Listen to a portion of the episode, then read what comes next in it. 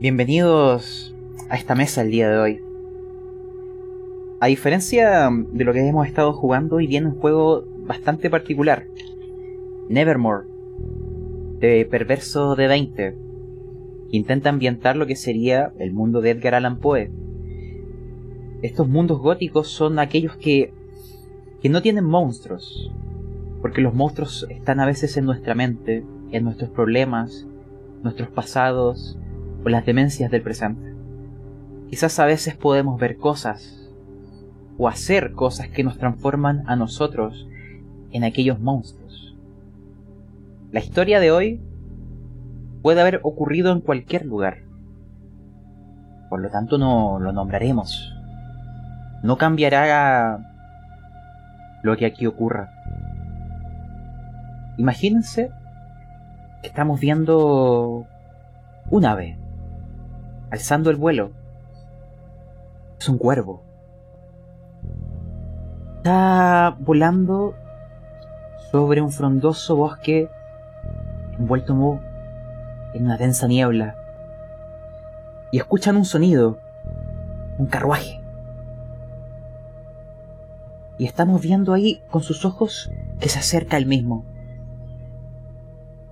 Está jalado por dos caballos y avanza veloz, a pesar de que el sol está por esconderse. El cochero conoce este camino casi de memoria y los caballos lo han recorrido una y otra vez.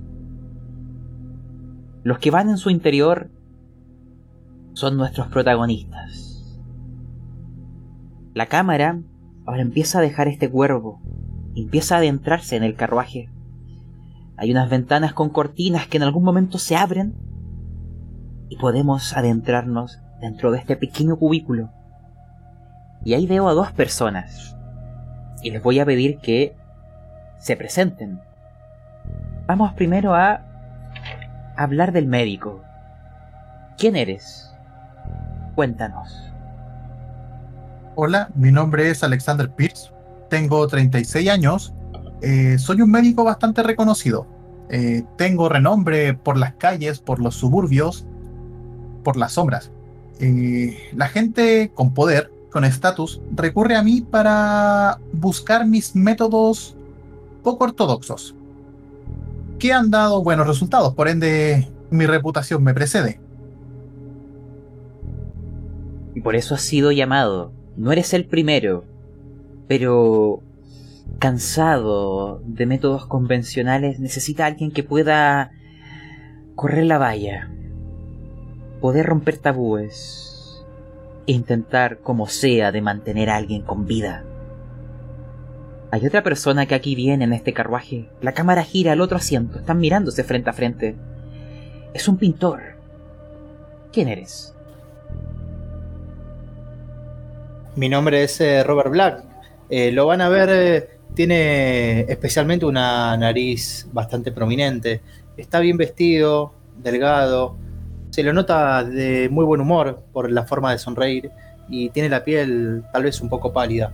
Robert es un pintor, dentro de todo es joven, debe tener cerca de los 20 años, con muchas ganas de incursionar en, en lo que es el pintado, especialmente él hace lo que es paisajes. Y se enteró que tal vez este, este pintor tan famoso que le admira eh, le podría dar una, una, gran ayuda en algunas cuestiones que él no, está mejorando, ¿no? que es especialista el, este pintor. Así que él es Robert Black.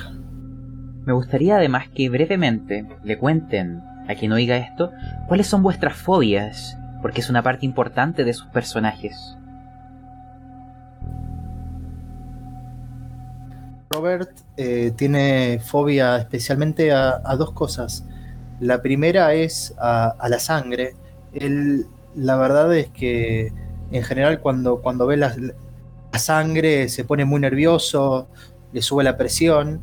Y por otro lado, es, eh, tiene fobia a los espacios pequeños. Él no puede tolerar, no puede estar en un, en un lugar demasiado pequeño porque, porque se empieza a sentir eh, eh, muy mal, se, excita, se pone eh, muy nervioso, titubea y, la verdad que lo desespera. Eh, como, como, dato de... Ah, eh, ¿Hablo lo, que Robert vio cuando era chico o después lo vemos? Eh, si quieres lo puedes comentar para que entendamos quién eres.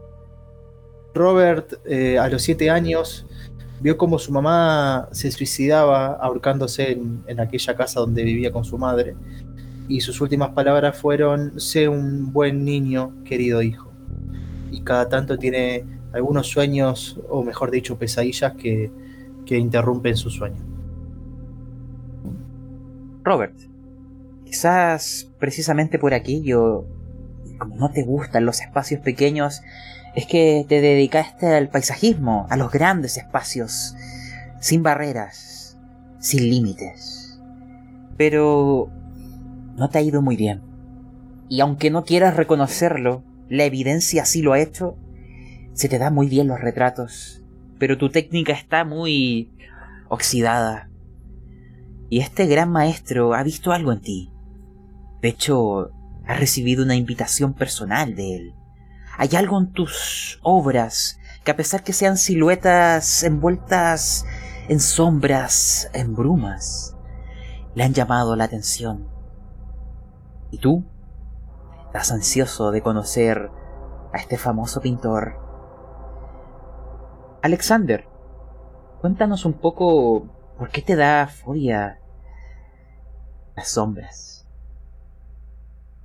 Bueno, Alexander es un personaje bastante valiente. No obstante, por este mundo ilegal, tabú en el que se mueve, eh, las sombras le dan la sensación de que está siendo perseguido, casi como una paranoia.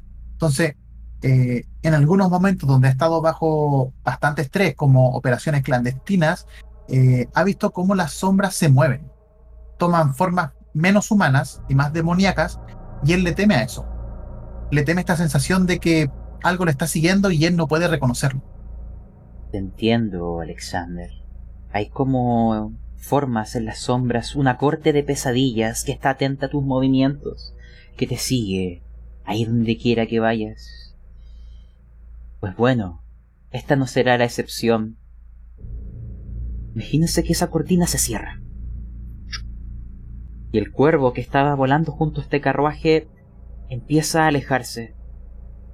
Y otras tareas que atender. Y vemos que este sendero serpenteante, lodoso, húmedo, va a viajar entre esta vegetación hasta llegar a un antiguo castillo que estuvo largamente abandonado por la peste por muchas personas que ahí encontraron su fin. Pero hoy en día eso es del pasado. Han llegado nuevos aires, nuevas épocas, y hay nuevos residentes. Dentro de ellos está este artista famoso, Edward Foster. También está su esposa Louise y su servidumbre. Antes de que este carruaje llegue a lo que son las cercas exteriores, porque no va a entrar. Edward Foster, el señor del castillo, lo tiene prohibido. Me gustaría que ustedes, que no se conocen, me digan qué es lo que pasó en ese carruaje, en estas miradas incómodas, en este silencio absoluto, o cruzaron palabras entre ustedes dos. Yo creo que mm, inmediatamente una vez que subimos y pasan tal vez algunos minutos un poco incómodos, ¿no? Por eh, estar primero eh, con un desconocido y segundo para mí que estoy en un lugar cerrado, eh, lo que primero le digo es, permiso, me gustaría abrir la ventana. cierto, mucho gusto, mi nombre es Robert Black, ¿qué tal? Veo cara conocida, no sé de dónde, pero cara conocida sé que le veo. Y cuando yo veo una cara conocida, es cara conocida. Le estrecho la mano. Le recibo la mano. Hola, Robert. Eh, soy Alexander Pierce, un médico bastante famoso. Me llama la atención de que me veas cara conocida. Soy. Me han dicho que tengo rasgos bastante peculiares. Por favor, toma la ventana, no hay problema. Te veo eh, acalorado. Bueno, gracias, gracias, la verdad que sí. Sí, no, no, no, pensé que era de, algún otro lado. Así que es médico. Mire qué bueno. Sabe, yo tengo un problema, a veces me duele un poco, un poco la mano, no sé por qué será. Eh, ¿Me podría revisar? Le digo, mentira, mentira, era una broma, era una broma. Qué noche, ¿eh? Qué noche, ¿no? Lo miro suspicaz. ¿Y, qué haces tú por acá? Y nada, calculo que. Bueno, lo mismo que vos, no. Pero yo me dedico a la pintura. Eh, no sé si decir que soy un pintor, ¿no? Como, como el señor Edward. Pero trato de, de, cada día mejorar. Eh, yo eh, pinto especialmente paisajes, paisajes grandes. Imagínense en una, una montaña, ¿no? en un lugar donde haya mucho verde y me encanta pintar todo eso. Pero la situación, como usted sabe, no está para nada, eh, para nada positiva, especialmente para nosotros que somos pintores, y creo que debería eh, volcar eh, tal vez mi, conocimiento en algo un, poco más especial, por ejemplo, retratos y demás. Y cuando Edward me invitó, la verdad que me quedé muy sorprendido y muy contento, así que estoy yendo hacia, hacia él. ¿Y usted? Bueno, Robert me mandó a buscar porque aparentemente un familiar de él estaría en problemas médicos y hasta ahora ninguna persona lo ha logrado diagnosticar bien. Bueno, no me sorprende, no todos tienen mis conocimientos y mis aptitudes. Espero yo ser la excepción. No, de hecho, yo seré la excepción. Yo sabré qué le pasará a esa persona. Wow, y, ahí tiene, y señalo, calculo que un maletín o algo, y ahí tiene todas sus, sus herramientas, todo, ¿no? Yo pongo el maletín como detrás de mis piernas porque estaba en el piso. efectivamente, con esto trabajo. Wow. Wow. Bueno, si necesita ayuda, puede contar conmigo, no hay problema. Salvo para enterrar un cadáver. ¿Te da miedo los muertos? Ah, no, los muertos. Eh, hay veces que hay que tenerle más miedo a los vivos que a los muertos, pero la verdad es que la sangre me, pone, me pone mal. No, no podría tener su profesión nunca, la verdad. Eh, hay que ser muy valiente. Antes que bajen del carruaje, me gustaría que me destacaran algún rasgo físico de ustedes. Algo con quien pueda yo o quien escuche esto hacerse una idea de su físico, quizá de sus dolencias quizá de esas experiencias que dejan marcado en nuestros rostros, en nuestro andar contrahecho, lo que ha ocurrido en nuestro pasado. Díganme.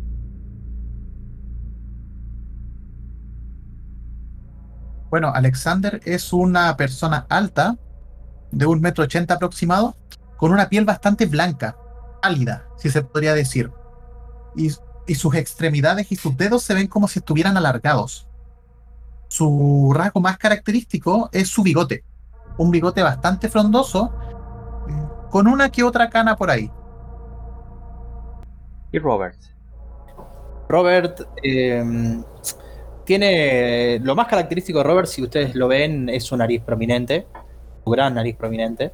Y, a veces su cara de. ¿Viste? Como parece como si, como si estuviese atento, con esas cejas eh, levemente levantadas hacia arriba y, una, y sus ojos como si fuesen dos huevos eh, grandes, abiertos, como que están mirando constantemente todo, ¿no? queriendo aprender y, y siempre muy, muy sonriente. Siempre Robert es muy sonriente. Tal vez Robert oculta algo atrás de esa sonrisa o aparenta estar siempre, estar siempre bien. ¿no? Eh, muchas veces lo que más sufren es lo que más buena onda le ponen a la vida. Comprendo. Hay veces que cuando hay aventuras de carácter gótico, una de las preguntas que tengo yo, quizás quienes oigan esto, es si ustedes serán lo suficientemente virtuosos para resistir la más negra noche, y sus mentes se mantendrán dentro de lo que podría ser lejos de la demencia. Lo descubriremos ahora en esta aventura, y espero lo logren. Y con ello, damos inicio a este one shot de Nevermore en el mundo de Edgar Allan Poe. Y antes de iniciar, una breve mención comercial. simplemente una invitación a lo que sería la comunidad de frecuencia rolera. Pueden encontrar aquí el Discord buscando en Google, ahí estará el enlace.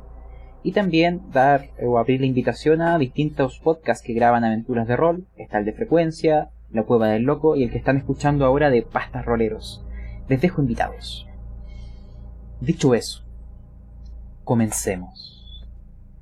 El carruaje llega afuera de este castillo. Al parecer vivió tiempos mejores hace mucho. Porque las propias paredes se ven cansadas como si apenas resistieran el peso del tiempo y de las rocas. La mayoría de las ventanas sin cristales están apagadas, oscuras ven solo una solitaria luz en una habitación de la primera planta. Imagínense que este castillo además tiene una torre más elevada que el resto. Quizás en algún momento se ocupó como torre de vigía y hay un pequeño y delgado puente de roca que lo conecta con el edificio principal. Ustedes descienden afuera, a unos 500 metros de la entrada, Aquí el camino ya está con baldosas de roca. El cochero también va a bajar junto a ustedes. Es parte de la servidumbre. Se hace llamar Gabriel. Es un hombre que al parecer ahora recién lo notan tiene la, la pierna tullida. De hecho, avanza con un bastón. Su rostro está un poco demacrado, muestra severidad y su complexión es bastante enjuta. Él deja el, los caballos y el carruaje afuera, después al parecer los, los llevará a un establo y a donde pertenecen, pero ahora los guiará y presentará en la mansión. Les dice, Señor Alexander, señor Robert, síganme. Discúlpenme si no avanzo muy rápido pero mi pierna ya no es lo que era. bienvenidos a la mansión del señor Edward. Espero puedan ayudar a su enferma esposa y aprender de su técnica. Los escuché un poco mientras hablaban, mis disculpas. Es que tengo muy buen oído. ¿Están hambrientos? ¿Tienen frío? La noche aquí puede ser sin clemencia. Eso es lo que les pregunta mientras avanzan. Díganme si... ¿Qué le dice? Sí, la verdad que, que sí. no, se preocupe, no se preocupe. Vamos, vamos tranquilos que llegaremos a buen puerto y muy seguros. Eh, la verdad que me, sí, tengo un poco de frío, pero la verdad que han sido comer. mataría una persona para comer. tengo mucha hambre. Nos vendría bien un poco de comida. Qué bromistas. Aún así, les pido que omitan ese tipo de bromas frente al señor. Su esposa no se encuentra bien. Esperamos todos que, que viva lo suficiente para que pueda para que pueda ver la obra terminada llegan finalmente unas pequeñas escalones que este hombre sube con dificultad, con esta pierna ya tullida, casi inerte, un bulto que le acompaña. Les recibe otro miembro de la servidumbre, una mujer, un poco contrastando con este hombre, pues da un aspecto lozano, lleno de vigor, lo único que distorsiona aquel vigor es su rostro. Esta mujer quizás incluso aún se la pueden imaginar, en su tiempo fue hermosa, pero ahora tiene el rostro desfigurado por la peste. Aquella que azotó esta tierra hace algunas décadas, quizás era un infante cuando ocurrió, pero es el testigo de aquella época y este castillo la acoge hoy en día. Y ella les dice, bienvenidos caballeros. Gabriel, pasa, calienta tu pierna junto al fuego. El Señor les está esperando y hay una cena servida. Por favor, Pásenme su chaqueta, sus cosas. Pónganse cómodos. El Señor les espera. Adentro hay un calor. Muchas gracias. De nada. Se nota que tienen la hoguera hace tiempo encendida y la temperatura es muy agradable. Tanto que se tienen que sacar sus chaquetas o si no empezarán a sudar cuantiosamente. El interior ven que es, está bellamente decorado, como si estas alfombras felpudas de colores rojos y dorados, aquellas cuadros en las paredes hermosos, la mayoría de ellos son retratos de distintas personas, algunos al parecer son del propio Edward Foster, otros deben pertenecer a otros autores. Hay escasos paisajes y reconoces en algunos de ellos obras tuyas, Robert. Quizás uno de esos compradores anónimos era el propio Edward Foster. Pero les da cierta sensación extraña, como que este castillo, agobiado, cansado, testigo de la podredumbre de la peste, estuviera disfrazado con estos adornos cuantiosos para esconder su decaimiento, porque no se han hecho reparaciones. Se nota por ahí por allá que hay muros que están con trizaduras, polvo en el suelo, sectores que re- realmente requieren reparación ahora ya, porque llevan siglos quizás olvidados, pero ahí siguen, con tapices cubriendo aquellos hoyos, con irregularidades en el suelo, con una ruina que intenta adornarse de belleza con el arte a su alrededor.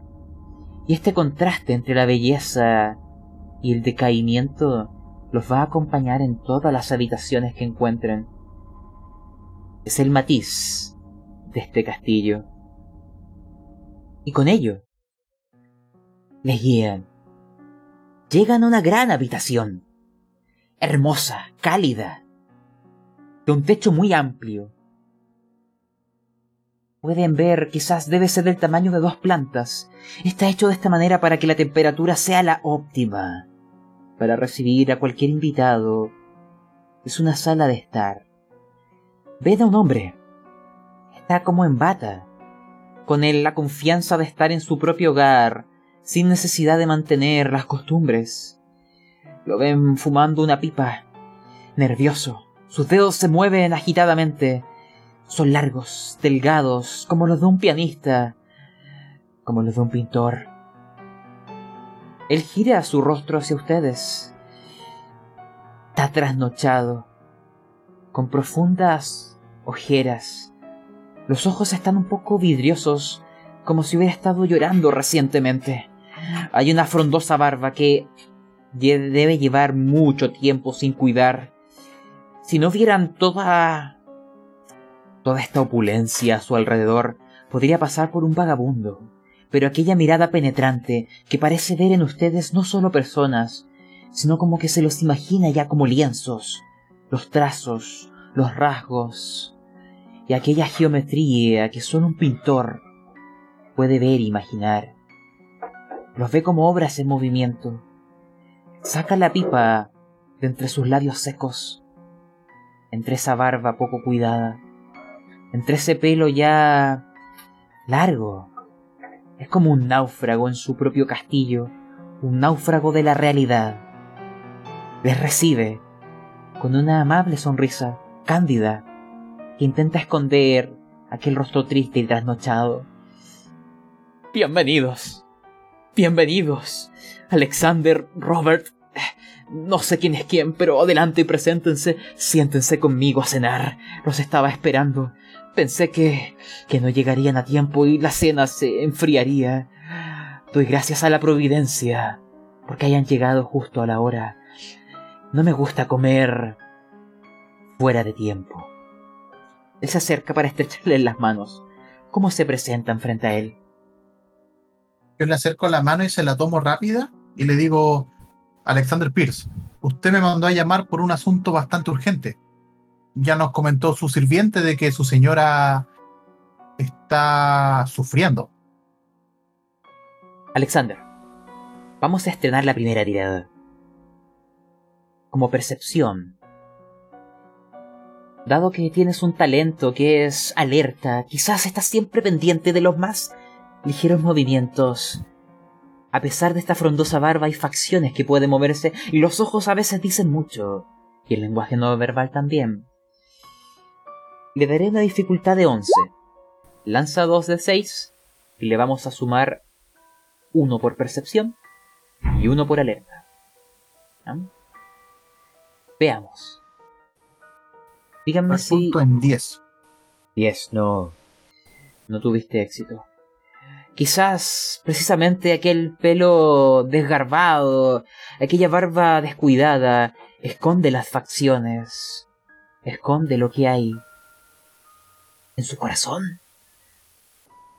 Pero al oír tu, tu nombre y tu oficio y saber quién eres, porque él te ha contratado aquí por una cuantiosa suma, siente en su interior un profundo placer, mezclado con miedo y un anhelo que no puede evitar que le quita el sueño. Él te estrecha la mano, sus dedos están fríos. Bienvenido, bienvenido, señor Alexander. Lo estaba esperando con muchas ansias. Y mira ahora a Robert. Robert Black. ¿Cómo te presentas, Robert? ¿Qué le dices? Lo miro y le digo, maestro, gracias por invitarme. Y casi como que me tiro a él como para abrazarlo. Tal vez un exceso de confianza, pero es como que Robert se siente emocionado al verlo. Es, casi su ídolo. Y encima eh, está ahí con él y lo recibe.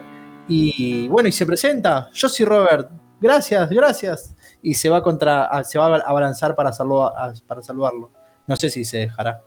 Él se deja, extiende los brazos y tú lo abrazas como un héroe, como un niño que se encuentra con aquella figura que representa lo que él quiere ser, en lo que quiere convertirse. Él después te estrecha también y tú notas algo. En su contextura se ve un tanto flaco, huesudo, como si no se hubiera alimentado bien. Y él te dice, Robert, qué gusto conocerte. He visto tus pinturas y me han cautivado. Mas no tus paisajes. Aquellas figuras. Siento... Lo noto, hay un talento en bruto ti. Eres un diamante que hay que pulir. Hay... Hay una obra que puedes pintar si me demuestras que tienes el talento, si me demuestras que tienes la determinación, la obsesión necesaria por crear la obra perfecta, yo te voy a permitir conocer lo que es el verdadero arte, observarlo, vivirlo en carne y hueso y pintar junto a mí la obra maestra. Tengo muchas esperanzas en ti, chico muchas esperanzas. Robert se queda boquiabierto cuando le dice todo eso. Y nada, es como que se queda innovilado y, no sabe qué decir. Eh, eh, gracias. la verdad que. Y empieza a tartamudear. Eh, y no sabe qué decir. La verdad que es todo un, gran halago lo que, todo lo que me dice. espero, por favor, estar a la estar a la altura de, su arte. Bah, a la altura no, pero por lo menos poder pintar con, con usted, la verdad que sería, no sé, es como, no sé, es como estar al lado de, no sé, de Dios. Sí. Gracias, gracias. gracias, Edward, gracias. El ríe. Por cierto. Bueno. Por cierto, ¿qué le pasó? ¿Por qué trajo al médico? ¿Todo bien? Ah, sí, sí. Todo bien. Es... Es por mi amada esposa. Está muy enferma. Y necesito a alguien que pueda ayudarla, alguien que pueda mantenerla con vida. Necesito que ella vea mi obra, que ella vea mi obra maestra, que ella la vea. Cuando esté lista, cuando esté preparada, cuando no haya ningún error. He descartado varios lienzos. Aún no llego a pulir la técnica. Me puedes considerar un maestro, Robert. Pero yo soy solo un aprendiz. Aún no alcanzo aquel nivel. No es falsa modestia. Es reconocer tus propios límites. Pero lo estoy intentando sobrepasar. Y quizás me traigas un aire fresco que me ayude en esa tarea. Pero ya en otro momento podemos hablar de esto. Siéntense, siéntense. Por favor. Él Gracias, gracias. eh, menciona el nombre de la mujer que la recibió. Aquella con el rostro desfigurado. Yasmín, por favor. Sírvele a los caballeros. Se sientan. Y al calor de la hoguera, rodeados de bellos cuadros, bustos, lienzos, comen, beben y charlan. Para unos es un héroe, alguien a quien admirar. Para otros es un cliente importante. Pero veamos si estas memorias que de momento parecen buenos recuerdos, al final terminan siendo así o el comienzo de una pesadilla. Les pregunto si hay algo que deseen haber comentado, dicho en esa cena, porque los temas aquí son de lo más baladí, desde artistas, influencias, métodos médicos, temas variados, como si intentara escapar de lo que ocurre en estas paredes. Pero les pregunto a ustedes, si hay algún tema que hayan deseado poner sobre la mesa. Sí, Eh, me gustaría saber de- si hay. Ah, Ah, oh, me gustaría saber si hay más personas sirvientes o más personas que viven ahí en el castillo con él. Lánzame una tirada. Te voy a responder. Necesito que hagas una tirada de percepción. En este caso puedes ocupar tu talento del- de, de alerta. Y veamos cuánto sacaste.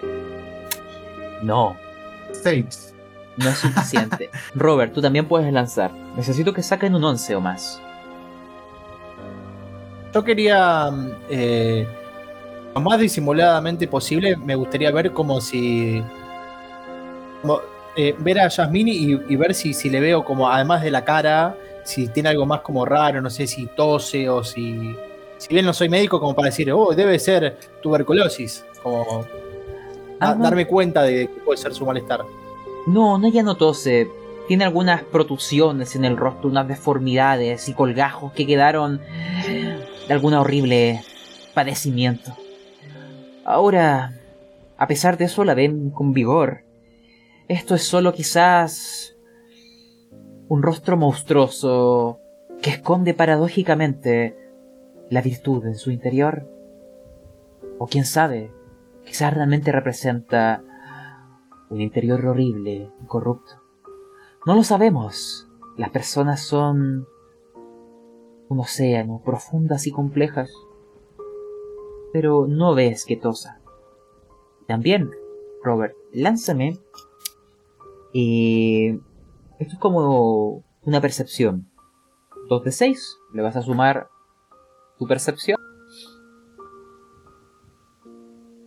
No, ninguno.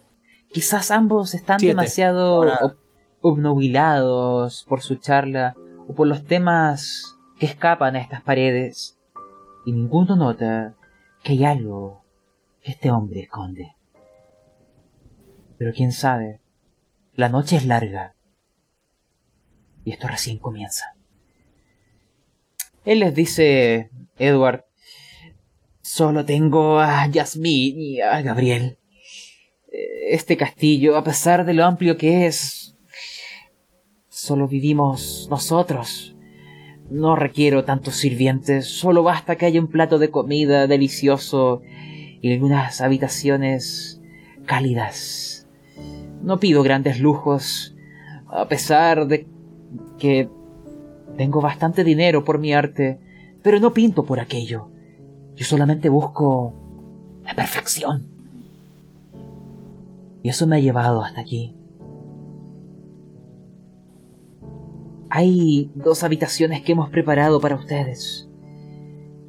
Espero les resulten cómodas y puedan descansar de aquel largo viaje, pues la ciudad, y es como que mira una ventana inexistente en la dirección de la ciudad más próxima, está bastante lejos.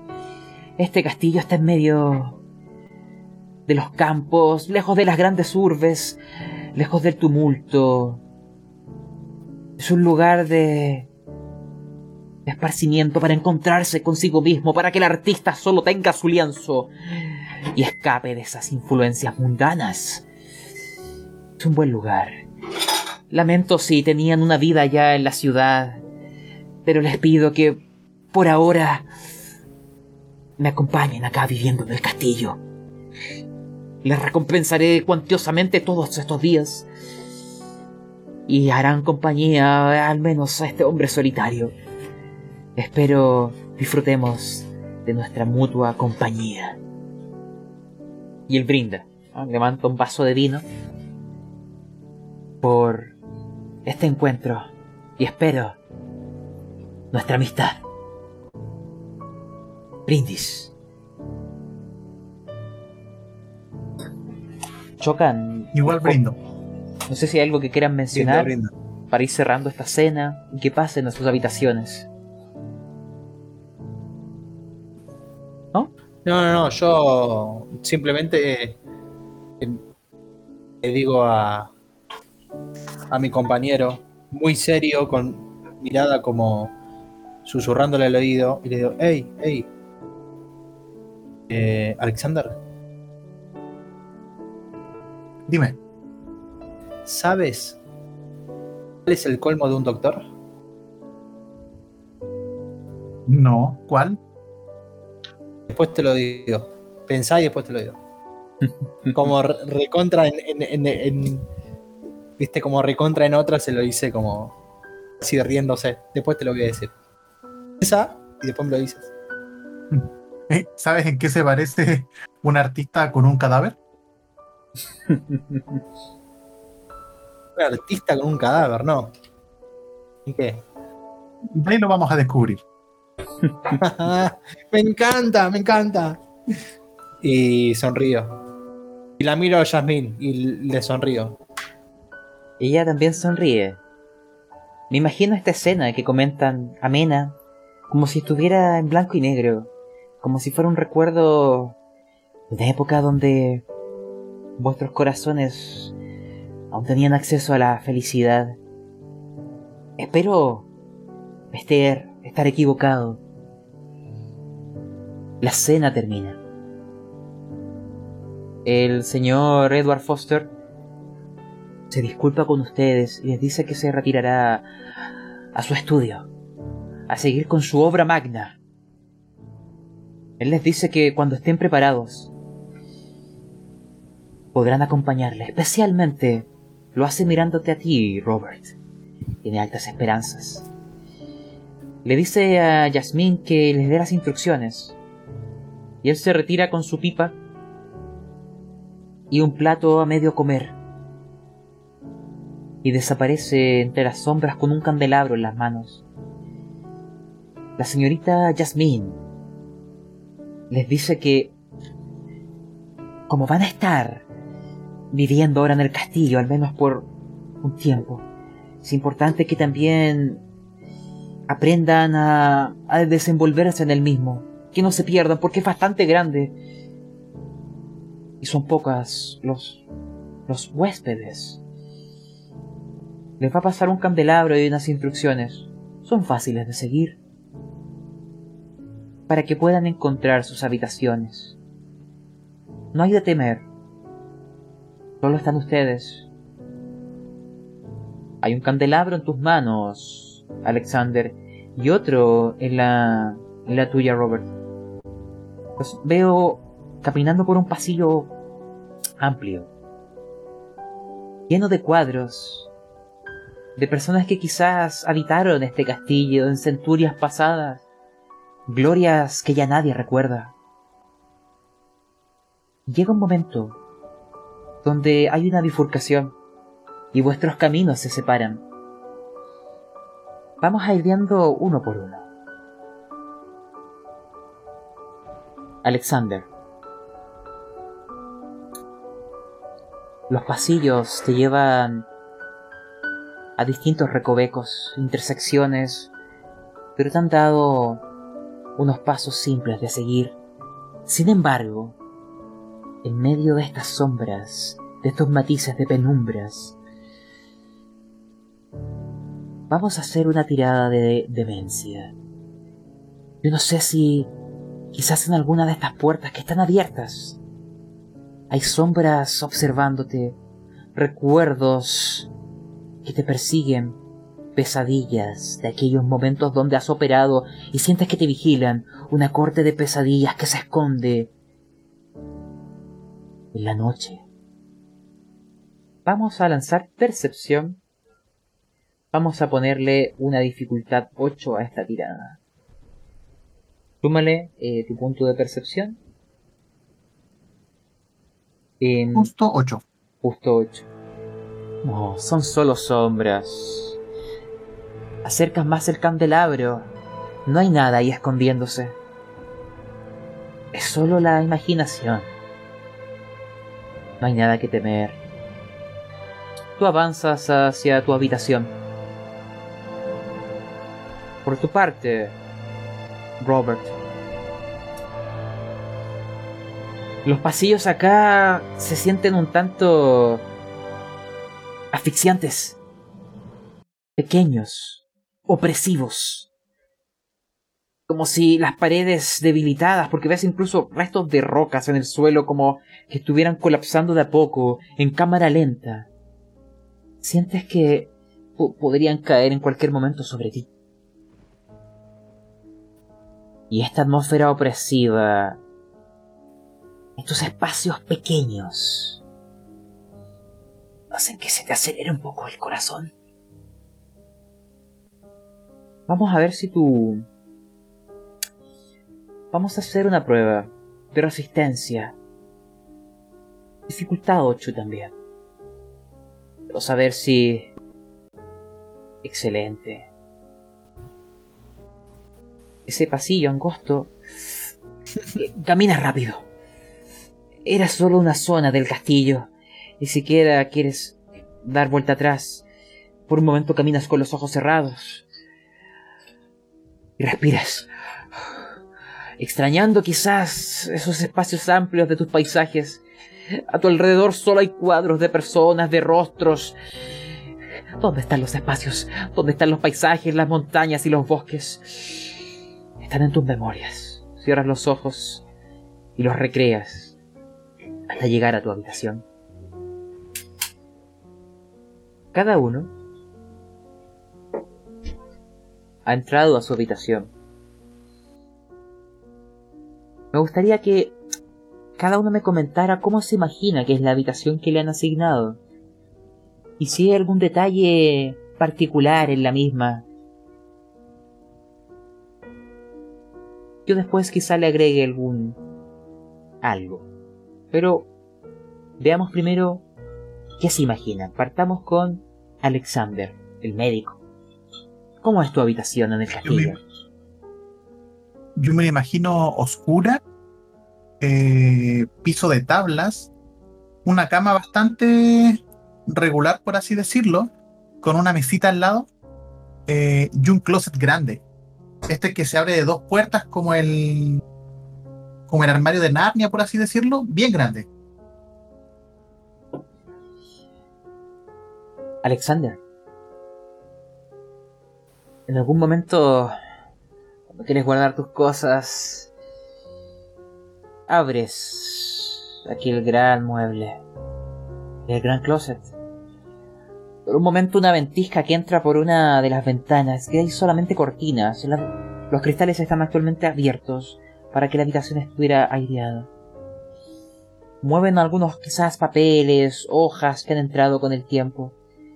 Y con el candelabro ves que en el interior de este armario, esperando tu llegada, dándote una bienvenida, ves los más variados sustancias, ungüentos, drogas y herramientas que van desde lo médico a lo matasano, que van desde lo que podría considerarse quizás herramientas de tortura e incluso venenos. Es como un pequeño laboratorio o las sustancias necesarias para el mismo. Y ves que aquella mesa con esos papeles que el viento se llevó, la luz de la luna, traicionera en este momento, te permite ver un pequeño laboratorio, como para que pudieras ocupar todas estas sustancias y preparar cualquier tipo de poción, bálsamo, urgüento que te imagines. Es para que cualquier intento médico esté a tu disposición. Lo que te empieza a llamar la atención es que hay muchas sustancias aquí o herramientas que no se ocupan para fines médicos, que bien estarían en la habitación de algún torturador de la Edad Media en alguien que intenta mantener con vida como sea a una persona sin importar. Tenga que romper tabúes. Y dejar su moral atrás, pero para eso estás tú aquí, porque la moral tiene un precio. Y se vende en metálico, y esa moneda estará en tus bolsillos.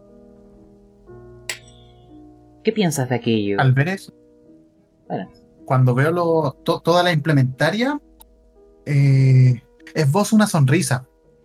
Dejo mi maletín en el suelo, me siento en la cama y con una libreta que tengo empiezo a sacar cálculos. Eh, bueno, mililigramos, eh, las cantidades necesarias para hacer cierta cosa u otra. Empiezo a leer los frascos, me doy cuenta de que, claro, son sustancias que no son fácil de conseguir. Y eso me emociona. Vamos a terminar esta escena con una tirada. Alexander. Eh, vamos a hacer una tirada de percepción para ver si lo notas. Necesito un 11 o más. 8. Mm, no. Estoy demasiado metido anotando los cálculos. Ya, esto te va a afectar, a eso me refiero. Te vas a sumar un punto de demencia, porque hay algo que observarás hay muchos que han estado aquí antes que tú. ¿Ves en algunas de estas herramientas restos de sangre? Seca. Y algunas tienen capas sobre las capas, como si hubieran sido usadas previamente. Ni siquiera han sido limpiadas. Habrán sido usadas por médicos ¿O han sido otras las manos que han obrado quizás portentosos efectos con ellas? No lo sabes. Pero tu mente empieza a ser erosionada y te sumarás un punto a demencia. Ahora cambiaremos de habitación. La habitación de Robert. ¿Cómo te la imaginas? Imagino una habitación eh, grande eh, con olor a humedad y mm, una cama también grande, tipo matrimonial de dos plazas, y en el centro, bien simétrico, arriba de la cama, me imagino que hay un cuadro, retrato de unos ojos. Y mm, cada vez que me voy acercando y me voy moviendo de un lado hacia el otro, veo como que el recuadro, como que los ojos me, me, siguen. ¿Viste? Esa ilusión que en algunos lugares hay, ¿viste? Como que ves y parece como que te está mirando. Y encuentro un lugar como para hacer algunas anotaciones, un escritorio. y, un placar para poder guardar mi, ropa. Me llama la atención este, este cuadro. Comprendo, Robert. Voy a tomar esa idea y agregarle algo. En tu habitación han dejado algo preparado para ti. Edward Foster te ve como un posible aprendiz, alguien que pueda seguir sus pasos. De momento vivir bajo su sombra, pero quién sabe, quizás brillar aún más todavía. Hay distintos libros en esta habitación y algunas pinturas como las que has mencionado. Incluso hay una nota en la mesa escrita por el propio Edward Foster. La lees bajo la luz de las velas de tu candelabro. Dice algo así. Querido Robert, he visto en ti una mano siniestra es capaz de dotar las perpetuas sombras de vida de formas entre aquellos paisajes adornados con la luz. Y estas figuras de personas me traen recuerdos, me hacen pensar y viajar, de imaginar. Siento que que puedes mejorar tu arte. Te he llamado por esa razón. Frente a ti he dejado algunos libros, unos que en su tiempo me inspiraron profundamente.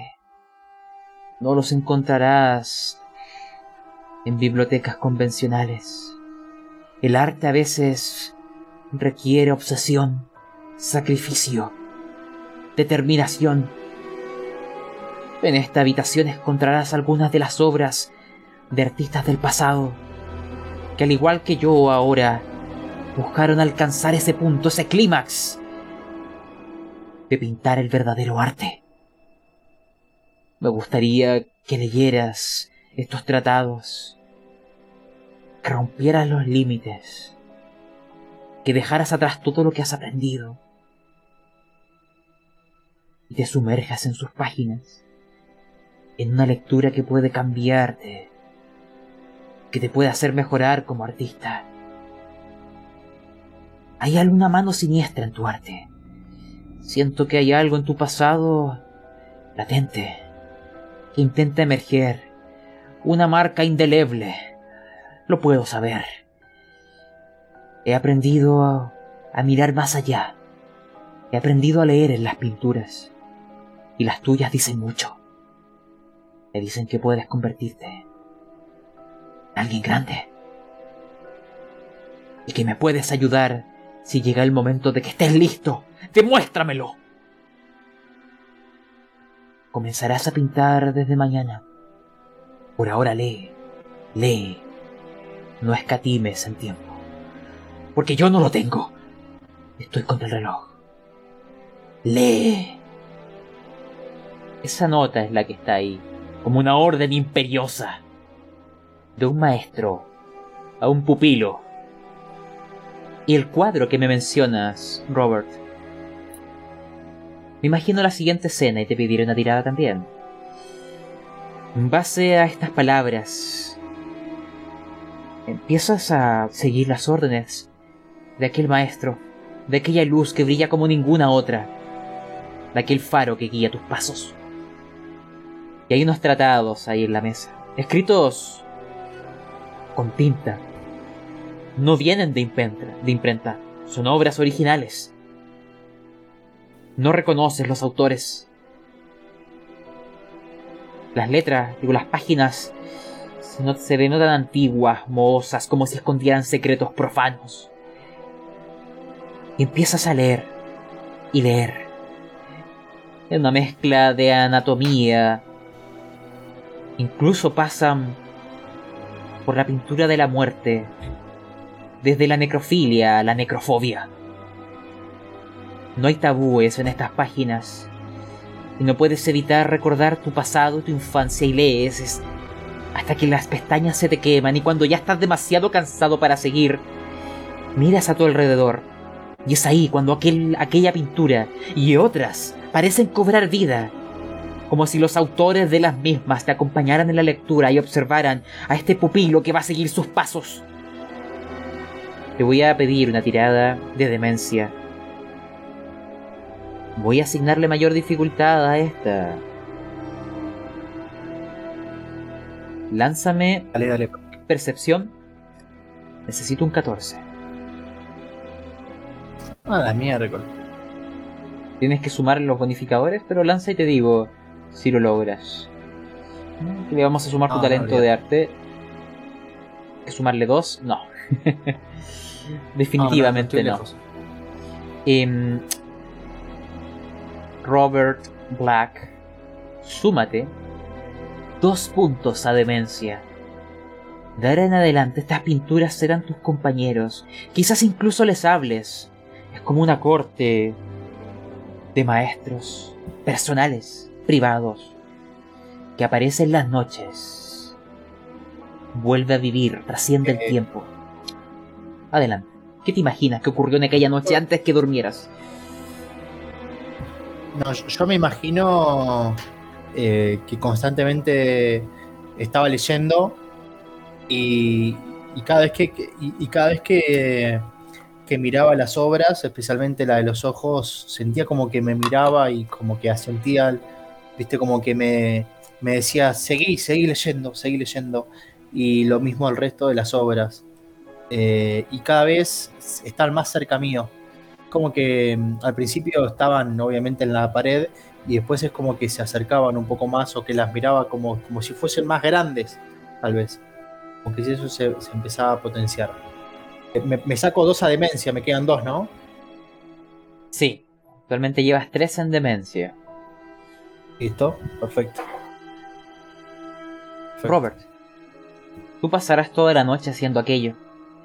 Quizás despiertes en la mañana con vagos recuerdos de aquellos cuadros que te miran. En la mañana parecerán fijos, estáticos. Solo serán las noches cuando descubras que parece como que vuelven a cobrar vida. Pero, Alexander, te voy a pedir una tirada. Solo para saber si en aquella noche notas algo. Fuera de tus habitaciones. Percepción 11. Tienes que sumarle dos puntos en base a tus talentos y atributos. Veamos. ¡Oh! Justo. Sería 11, sí. Justo. Excelente. Imagínate que en simultáneo tú te fuiste a acostar, pero en algún momento de la noche despiertas. Se te olvidó cerrar la ventana y una brisa te hizo sentir mucho frío y despertar de improviso. Te levantas a acercarte a la misma y cerrarla. Ves el paisaje afuera de este bosque frondoso por donde llegaron y niebla que esconde la vegetación y los animales. Se escuchan algunos de ellos a lo lejos, el aire se siente húmedo. Pero lo que llama tu atención es que a estas altas horas de la noche hay una solitaria luz encendida.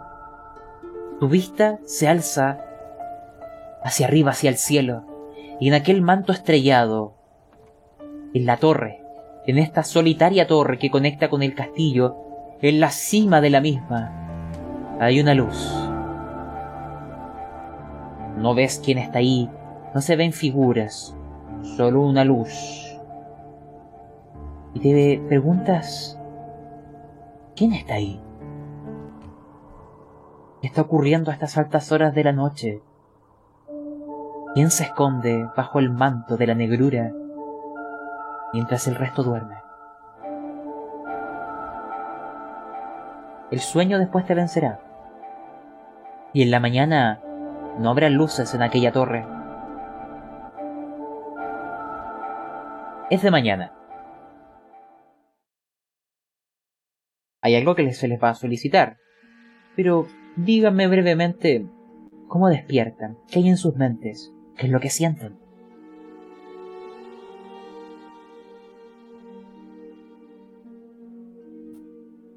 Yo, yo nunca me fui a dormir. No, la verdad que, que no pude descansar y no me siento del todo bien. Eh, tal vez con un poco de café eso lo puedo arreglar, pero siento como que mi cuerpo está pesado, eh, como que no, como si no tuviese ganas de hacer nada, ni tampoco de bajar, ni tampoco de hablar, algo que no es común en, en Robert. Así se siente. De acuerdo. Y Alexander. Yo estoy descansado, estoy intrigado por lo de la torre. Me gustaría obtener más información durante el día. Y levemente emocionado por conocer a la esposa de Edward. De hecho, le conocerás ahora, porque te han pedido que vengas como médico. Desayunarán. En este momento el señor Edward Foster no está con ustedes en la mesa. Solo están ustedes dos. Un trasnochado Robert y un esperanzado Alexander con preguntas y esperando llevar a cabo su trabajo. Les atenderá Jasmine. Les traerá los más ricos manjares que endulzarán su boca y alegrarán brevemente sus corazones. Si hay algo que deseen hacer en el desayuno, antes que vuestra desventura continúe, díganme. Yo deseo preguntarle a Yasmín. Tras estar sirviendo, le digo: Oye, eh, ¿qué otros médicos han pasado por acá? Y ella te dice: Muchos. Ya he perdido la cuenta. La verdad no recuerdo sus nombres. Eh, pero... No han tenido los resultados que espera el Señor. Me temo que quizás es inevitable lo que le pase a la señora. Es solo la esperanza que él tiene de... de que su amada aguante lo suficiente. Es solo una obsesión nacida del más profundo amor. Espero usted marque la diferencia. Que las esperanzas que él tiene se vean recompensadas. Ruego a Dios todos los días que eso se cumpla.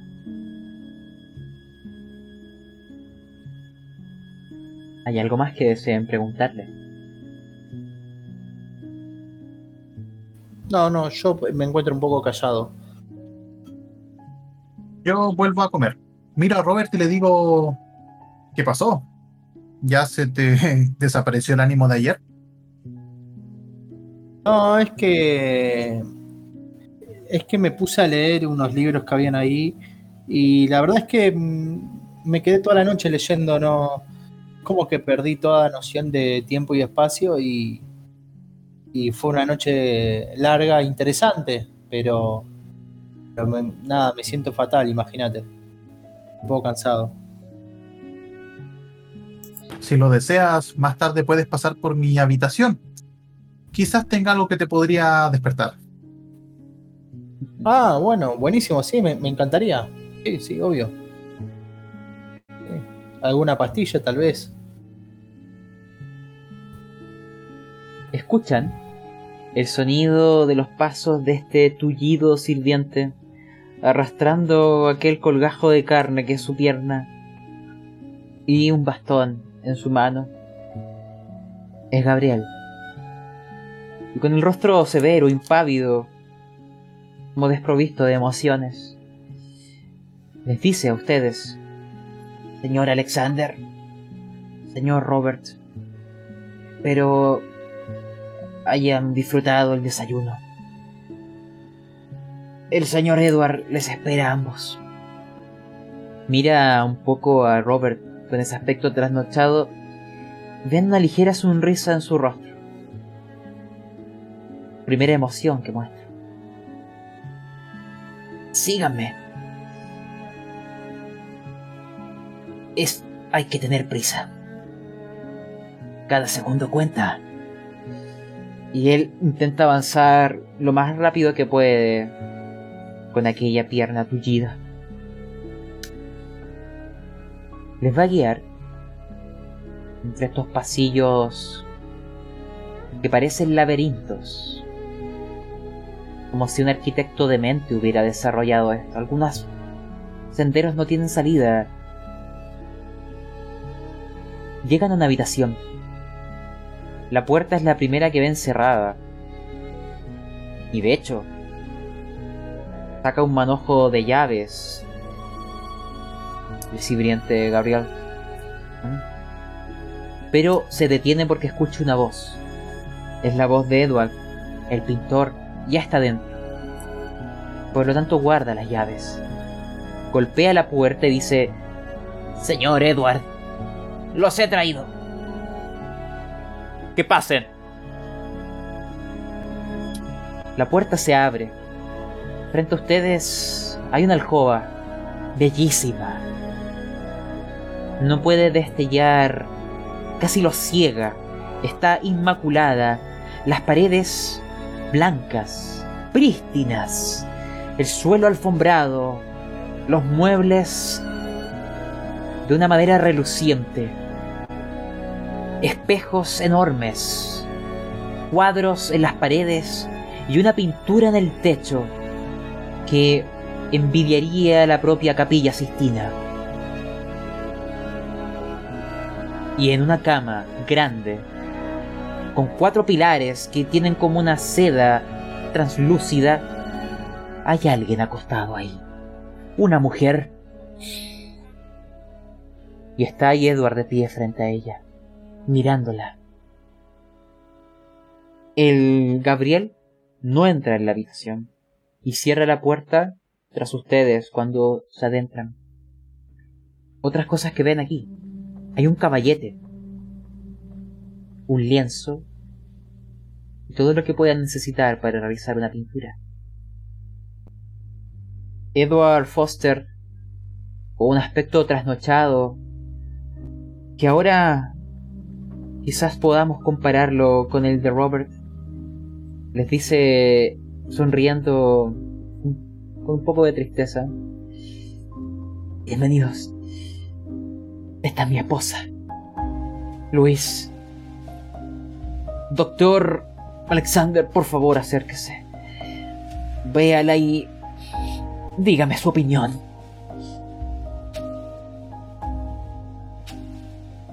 Em, Edward se va a acercar a Robert también a decirle algo. Pero primero, Alexander, te explico lo que ves. Ves a una mujer con la piel pálida, blanquecina, como si se estuviera aferrando a la vida con las últimas fuerzas. Su pelo es largo, desordenado, ya se ven muchas canas en aquella cabellera oscura. Su piel está lleno de pústulas como si hubiera como si está siendo aquejada por algún tipo de enfermedad que la degenera desde adentro hacia afuera. Sus ojos aún parecen tener el brillo de la vida, el intento de, de aferrarse a la misma. Su, su boca no se mueve, pero notas que los labios los abre y cierra como si te dijera bienvenido, pero no escuchas su voz. Parece que está muy cansada. Está un poco cadavérica. Y tiene a veces matices en las pieles que van del pálido a un, un tanto amarillento. Puedes agregarle si quieres algún otro padecimiento o rasgo. Pero esta mujer también verás que cuando observa a Robert, sus ojos se abren muy mucho, como si no, esperara ver a otra persona además de ti y lo que sería su esposo. Pero no puede pronunciar palabras, al parecer está muy cansada. ¿Cuál es tu inspección, Alexander? Tu evaluación. Puedes agregarle si quieres más detalles. Eh, le digo a. Primero le digo a Edward. parece que está consciente. Esa es una buena señal. Y me acerco a Luisa, me pongo al costado de su cama y le tomo la mano para intentar verle el pulso. Mientras le digo, dama, me presento, mi nombre es Alexander, soy médico, voy a ser su médico a partir de hoy y espero que juntos salgamos de esto. Puedo sentir que su pulso es bastante bajo, lento, poco. Eh, ¿Siente usted frío? Ella te asiente. Te mira un poco con, con una leve sonrisa. ¿no? Como diciéndote la bienvenida. Está con mi libreta, comienzo a notar los síntomas y también anoto que tiene la presión baja. Le digo, eh, si me lo permite, me gustaría examinar más su cuerpo. De acuerdo. Tú puedes acá eh, destaparlo un poco, ver sus pulsaciones, distintas evaluaciones. Em, se, ve un poco como desnutrida, como si le costara comer. Ya has visto que le cuesta mover la boca, como si, la como si tuviera una especie de parálisis muscular. Y sus ojos son bastante vivos. Se ve famélica, agonizante. Y también dentro de tu evaluación, el propio Edward Foster te dice que además ha estado padeciendo de terribles fiebres cerebrales que en las noches le aquejan. Que necesito que le ayudes, que la cures, que la mantengas el mayor tiempo posible con vida. Una de tus evaluaciones, vamos a agregar, es que de verdad se está muriendo. Algo le pasa, pero se está muriendo. Y tienes que hallar, proponer alguna manera forzosa de mantenerla con vida. Ahí verás tú. Puedes inventarlo. ¿Puedo, ¿Puedo hablar yo con Edward después en privado? Por supuesto. Entonces, eh, mientras Edward conversa con Robert, yo me quedo con ella. eh, intento tranquilizarla, comentarle más o menos lo que estoy viendo y tener una pequeña, prácticamente monólogo para que ella se, se sienta más cómoda conmigo. De acuerdo. Te voy a pedir una tirada. Robert. Edward se acerca hacia ti. Con una sonrisa entre aquella barba frondosa. Te mira a tus ojos un tanto trasnochados. Y te dice... Robert. Al parecer... Seguiste mi consejo. Nota que dice consejo, no orden. Me alegro. Me alegro. Ay, La verdad es que sí. Estoy muy cansado. Me, me encuentro un poco cansado, pero después lo iré a ver al doc. Eh, de por cierto, eh, ¿qué es lo que estás pintando? ¿Me lo puedes mostrar?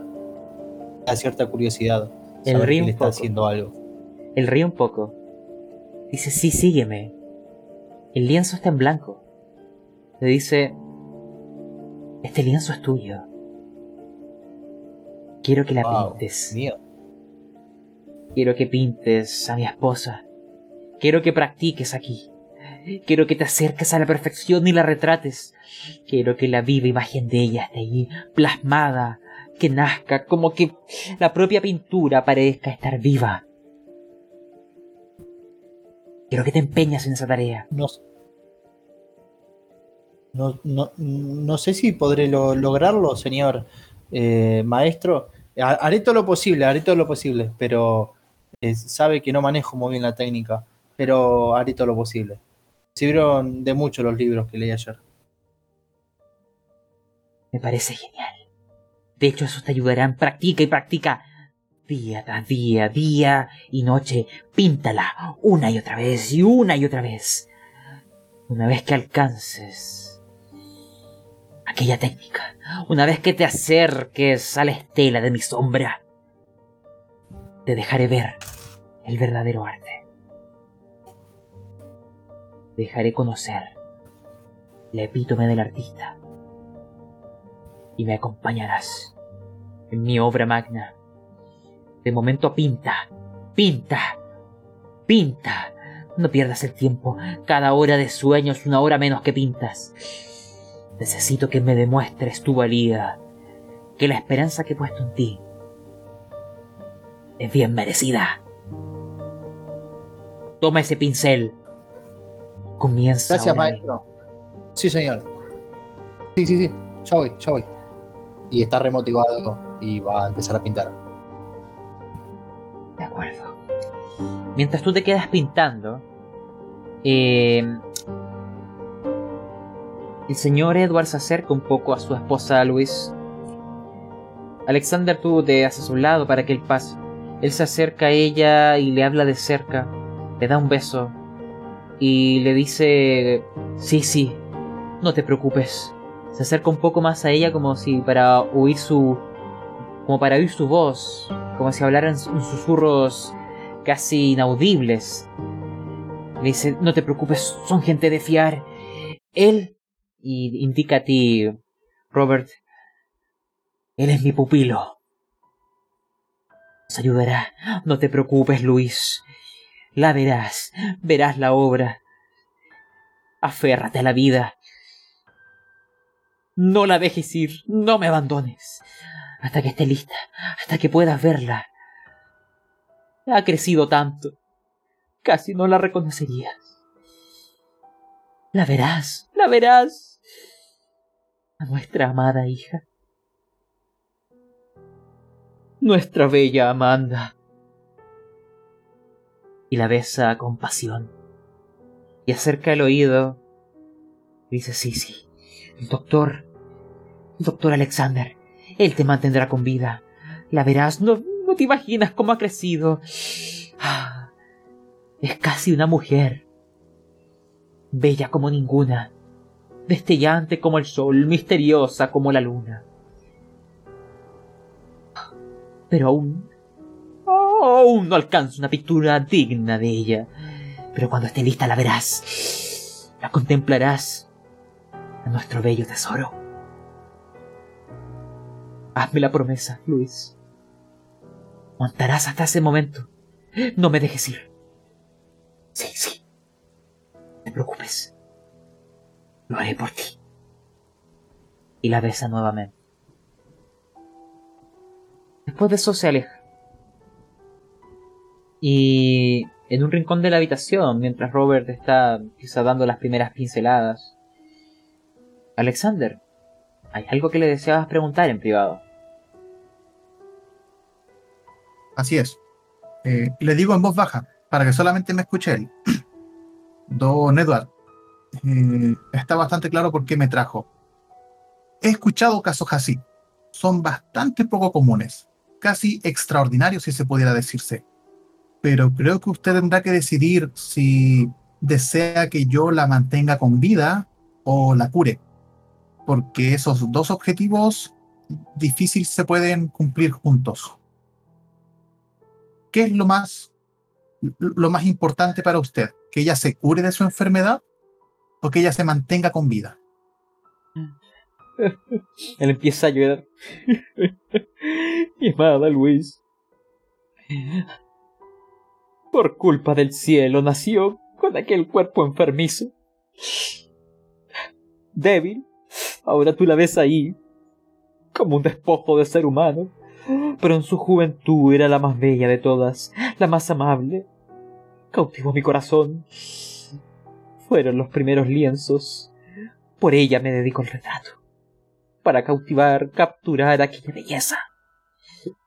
Pero ahora yo sé que no le queda mucho. En su familia ya hay otros que han muerto por este terrible mal.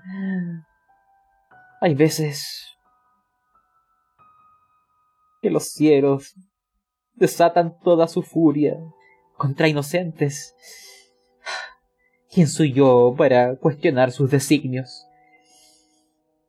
Manténla con vida. Y ella no ha visto cómo ha crecido nuestra hija. Ella también heredó aquel mal.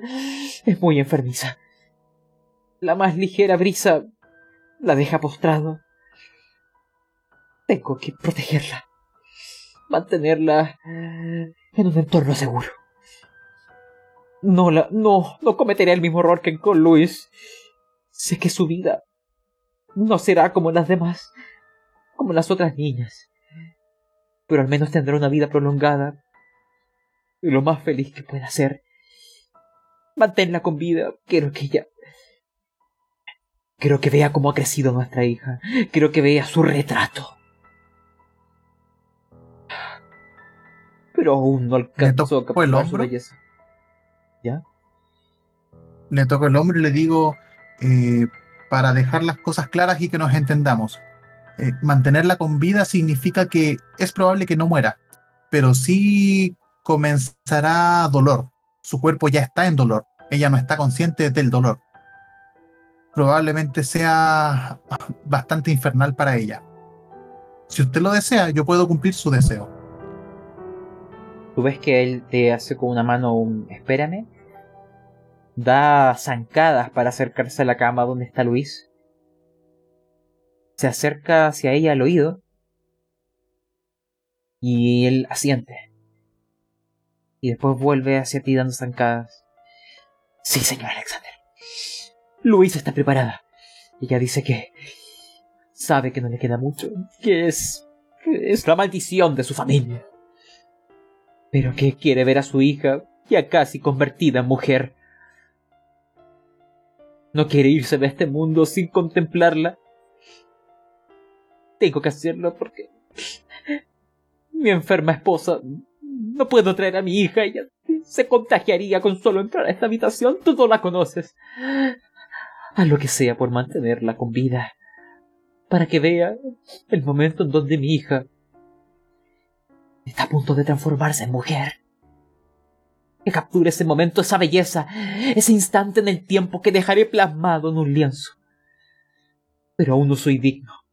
Aún no he alcanzado la perfección. Aún mis pinturas no retratan su belleza como debe ser.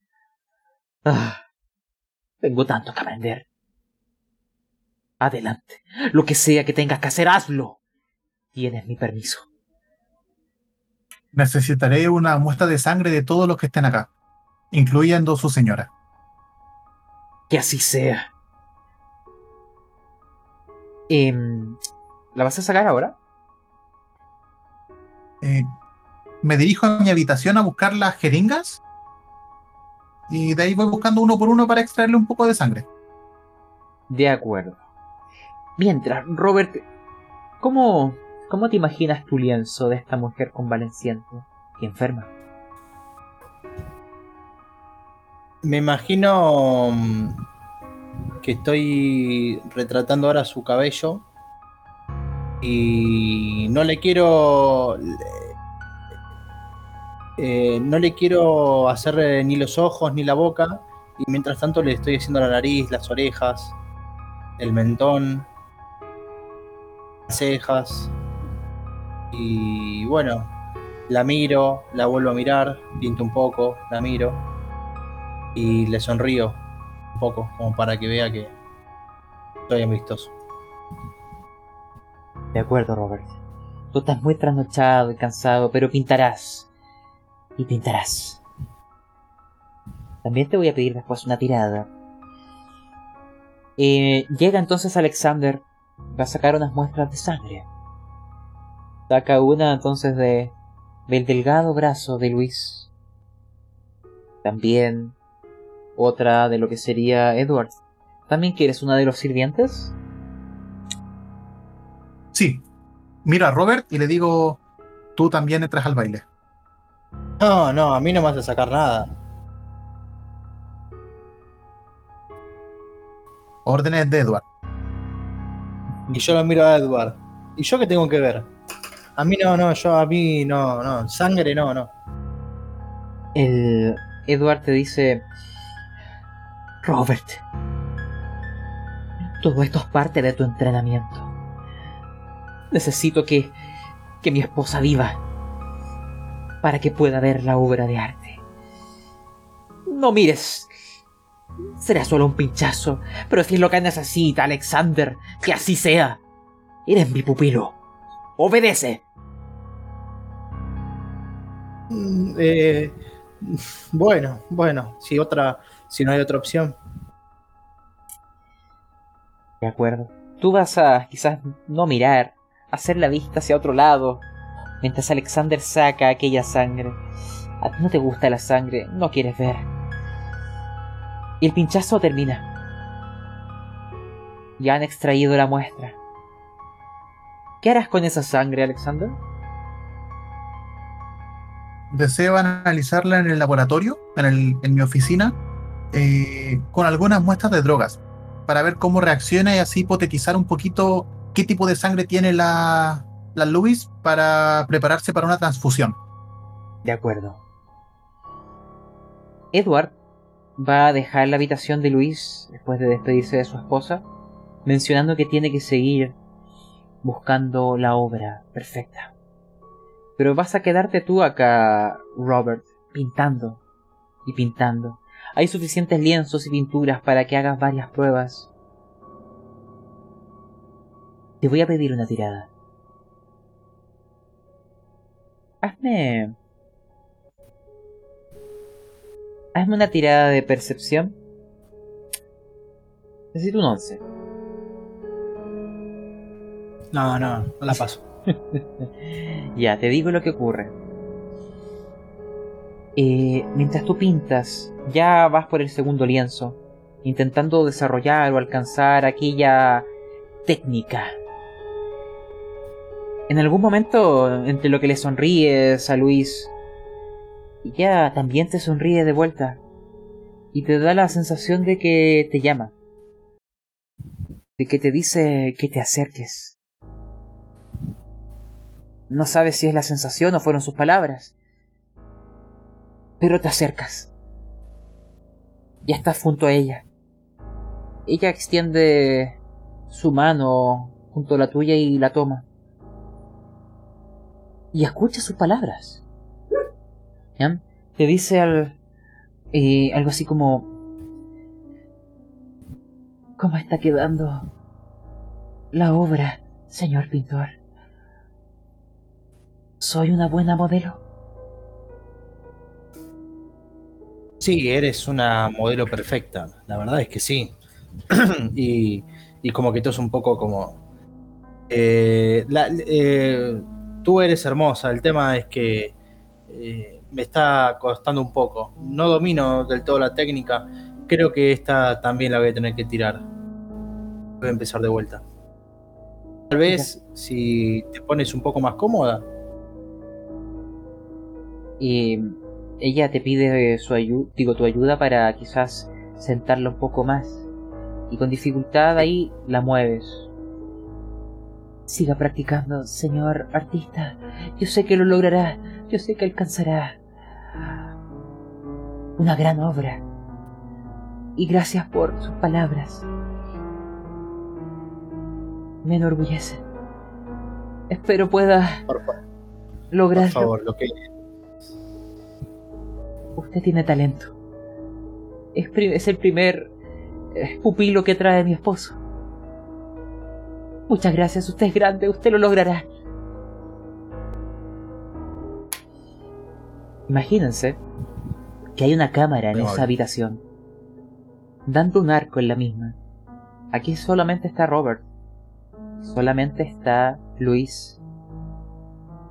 Y todo el rato escuchan a Robert Quizás está muy trasnochado y escuchaba cosas, pero lo escuchan hablando solo. Porque Luis no ha pronunciado palabra alguna. Y él sí dice sí, sí. Y conversa con ella. Parece que las respuestas llegan directamente a su mente. Y este lienzo que pinta y que pinta y con lo cansado que está, no solo la noche anterior los cuadros le miraban. Ahora es como si pudiera leer la mente de esta mujer, crear las palabras antes de que nazcan de sus labios. Súmate un punto de demencia. Ok. Y, mm, cuando tú vas a estar demasiado cansado, Robert, y tendrás que dejar el caballete a medio pintar y retirarte a tus habitaciones para dormir. Es ahí cuando Alexander habrá vuelto. Él no observará lo que ocurrió en aquella habitación.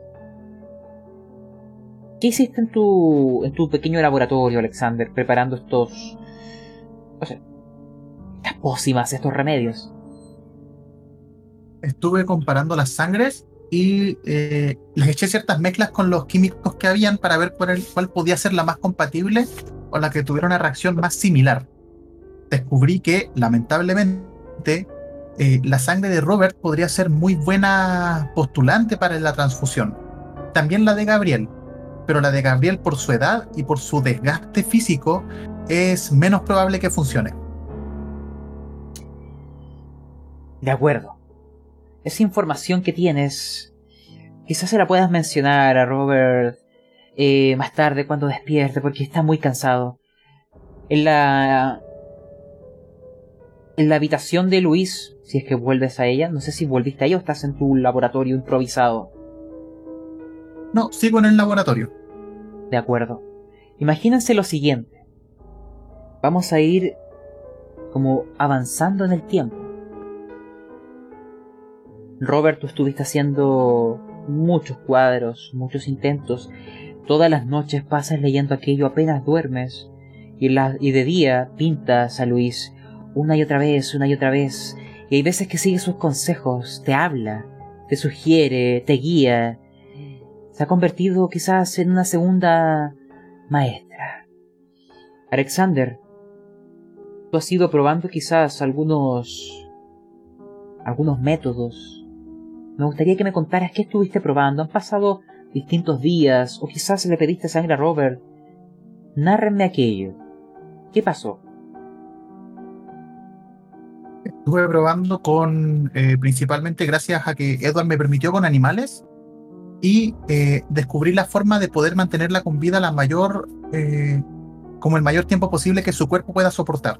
Y eso es, mediante una transfusión, inyectarle de manera periódica, voy a inventar la droga, morfina para controlar su sueño y heroína para despertarla y mantenerla en vigilia.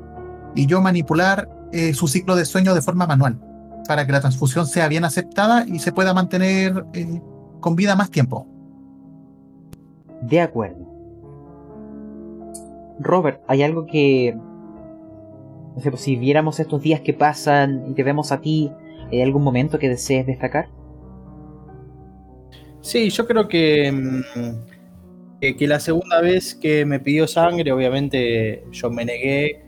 Entiendo que en algún momento Edward habló conmigo, pero como que la segunda vez eh, vi que cuando él les trajo mi sangre, vi como una pequeña eh, gota salía, no gota, sino eh, un pequeño hilo de sangre corría por, por mi brazo y la verdad que me descompuse. No es bueno ver sangre para ti. ¿Te recuerda quizás tu infancia? No lo sé.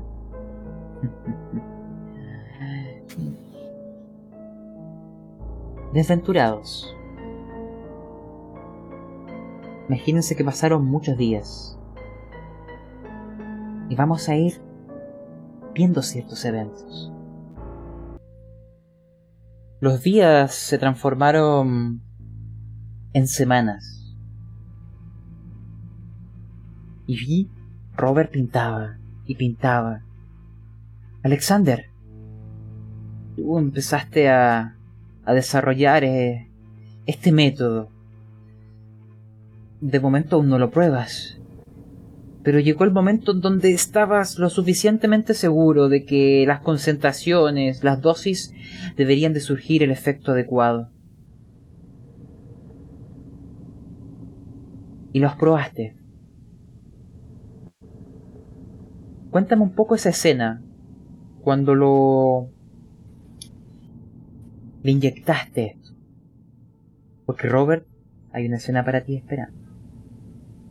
¿Qué es lo que le suministraste finalmente? Descríbeme esa escena con Luis, en donde le aplicas esto. Esto, adornemos la escena. Han pasado, como les dije, días que se transformaron en semanas. Es de noche. Está lloviendo. Como todas las noches, en esa solitaria torre se enciende unas llamas, una vela. Tú estás en el castillo, Alexander. Como todas las noches, intentando ayudar a esta mujer. ¿Qué es lo que haces? ¿Qué le estás suministrando? ¿Cómo se ve su rostro cuando le inyectas aquello? Por fin encontré una combinación de drogas que permite que eh, la transfusión funcione de manera más global en el cuerpo. Eh, pese a que si la sangre es bien recibida o no. Por ende, la puedo, puede extender su esperanza de vida, pero se nota que su desgaste físico ha aumentado. Se nota más pálida, eh, más delgada, con menos fuerza y tiene una mirada perdida. Yo constantemente le converso para que se tranquilice, pero como fueron deseos de Edward, eh, es lo único que alcancé a llegar para mantenerla eh, y cumplir el objetivo. De acuerdo. Imagínate que eso fue una noche importante, la culmine de, de tus avances médicos. Vamos a retrotraernos al pasado, a todos estos días previos en donde Robert estuvo leyendo, pintando, obsesionándose con esto. Robert, tú pintaste una y otra vez a Luis, intentando plasmar en ella aquel retrato. Llegó un punto en donde Edward vio en tus pinturas que había dado un salto importante. De hecho, como si fuera una especie de de conversación en secreto, porque esto solo lo oíste tú, él te dice, así que... Se nota que Luis te aconsejó. Estos trazos, estas combinaciones de colores, se nota su influencia en ti. ¿No crees que tiene un gran talento a pesar de su cuerpo tan falto de vigor?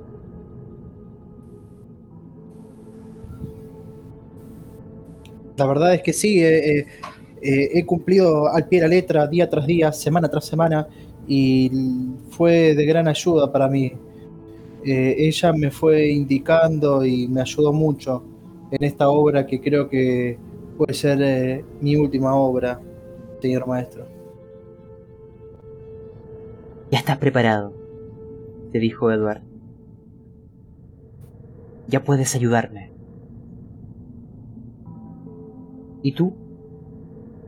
Días antes de que Alexander le hubiera suministrado este cóctel de drogas a Luis, empezaste a ir en secreto con el maestro. Acá los días y las noches son bastante monótonos.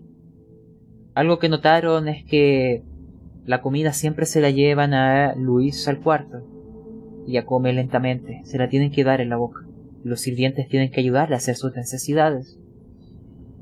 Hay otro plato que siempre se lleva tarde por las escaleras hacia esta torre. En una de esas noches, tú llevaste el plato, Robert. ¿Seguiste a Edward por estas escaleras? Salieron del castillo y están caminando casi como si fuera sobre el aire por una delgada muralla que conecta esta solitaria torre con el resto del castillo. Y ahí subieron, en una escalera en espiral, sintiendo la fría brisa sobre sus rostros, con las velas tan valientes, intentando resistirse a ser extinguidas. En la cima de la torre, en una habitación pequeña, recluida, con una puerta con llave, que Edward tiene la única. Escuchas. Se abre la puerta. En el interior hay una habitación con cuatro ventanas que dan a los cuatro puntos cardinales.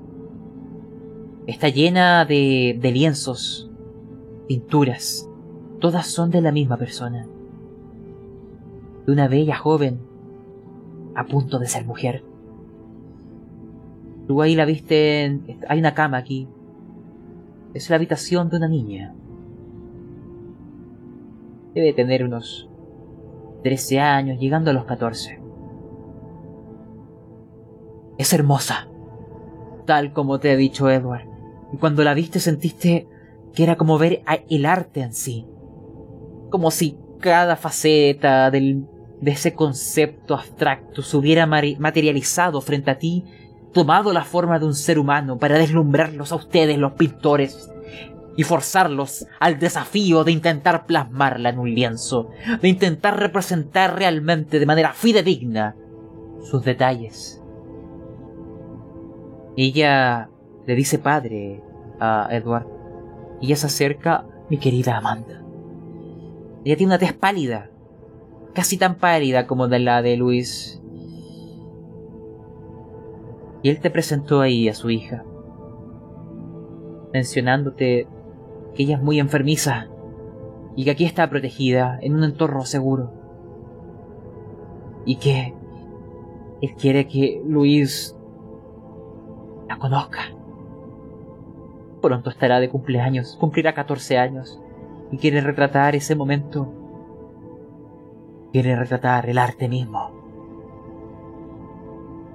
Y quizás, aunando esfuerzos, lo logren porque tienes un talento que Edward carece. Quizá complementándose los dos en el mismo lienzo, puedan realmente darle la forma a esta mujer, a este retrato. ¿Qué mencionaste en aquella torre? ¿Qué idea tenías? Y te voy a pedir una tirada, Robert. bueno. Pero dime.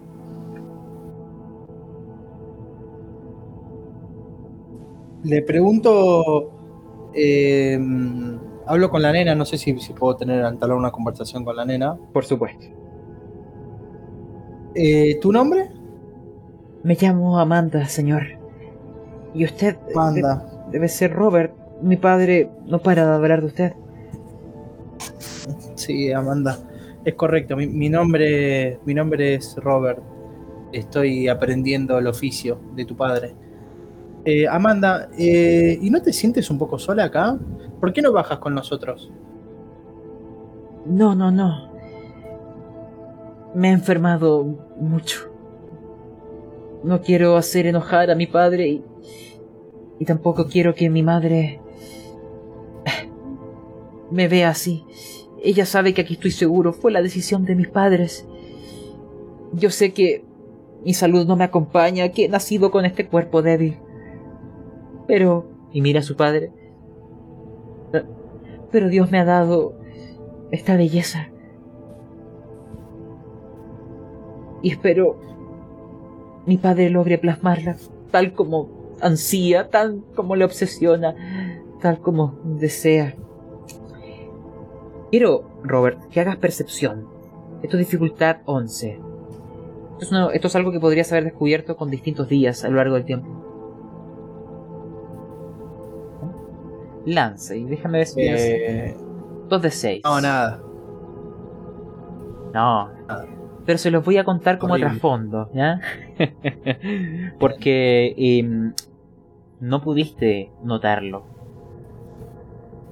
Pero Amanda nunca le ha gustado el arte. En cierto modo lo detesta. Para ella ya es suficiente penuria convivir encerrada en esta torre con su salud delicada, rodeada de libros que es lo único que le permite conocer el mundo exterior y las pinturas que retratan aquellos lugares distantes. Pero cuando escuchó que su padre deseaba retratarla, fue terrible para ella. Ha aceptado aquello solamente por el amor que le tiene. Pero sabe que para su padre el arte es lo primero que ella o su madre siempre estarán después, que es su primer amor, que es su verdadera mujer, es el arte. Esta obsesión hay veces que le hizo dejar de lado o, no concentrarse de la manera debida en la salud de su esposa. Y ella en secreto siente que Luis, su madre, ha llegado a tan avanzado estado de, de, deterioro por la obsesión que tiene su padre por el arte y por no prestarle la atención suficiente. Y en cierto modo le odia, le detesta por eso. Pero al mismo tiempo le ama. Por los cuidados que él tiene con ella. Por el amor eterno que le profesa. Y en ese vaivén de emociones aceptó esta obra, este arte. Y ustedes dos pasaron noche tras noche pintándola una y otra vez, una y otra vez. Te voy a pedir una tirada, Robert, porque estos espacios son pequeños, asfixiantes. Y tú tienes fobia. Pero tu obsesión por el arte es lo que te ha llevado hasta aquí. Lánzame dos de seis y espero que tengas un resultado alto.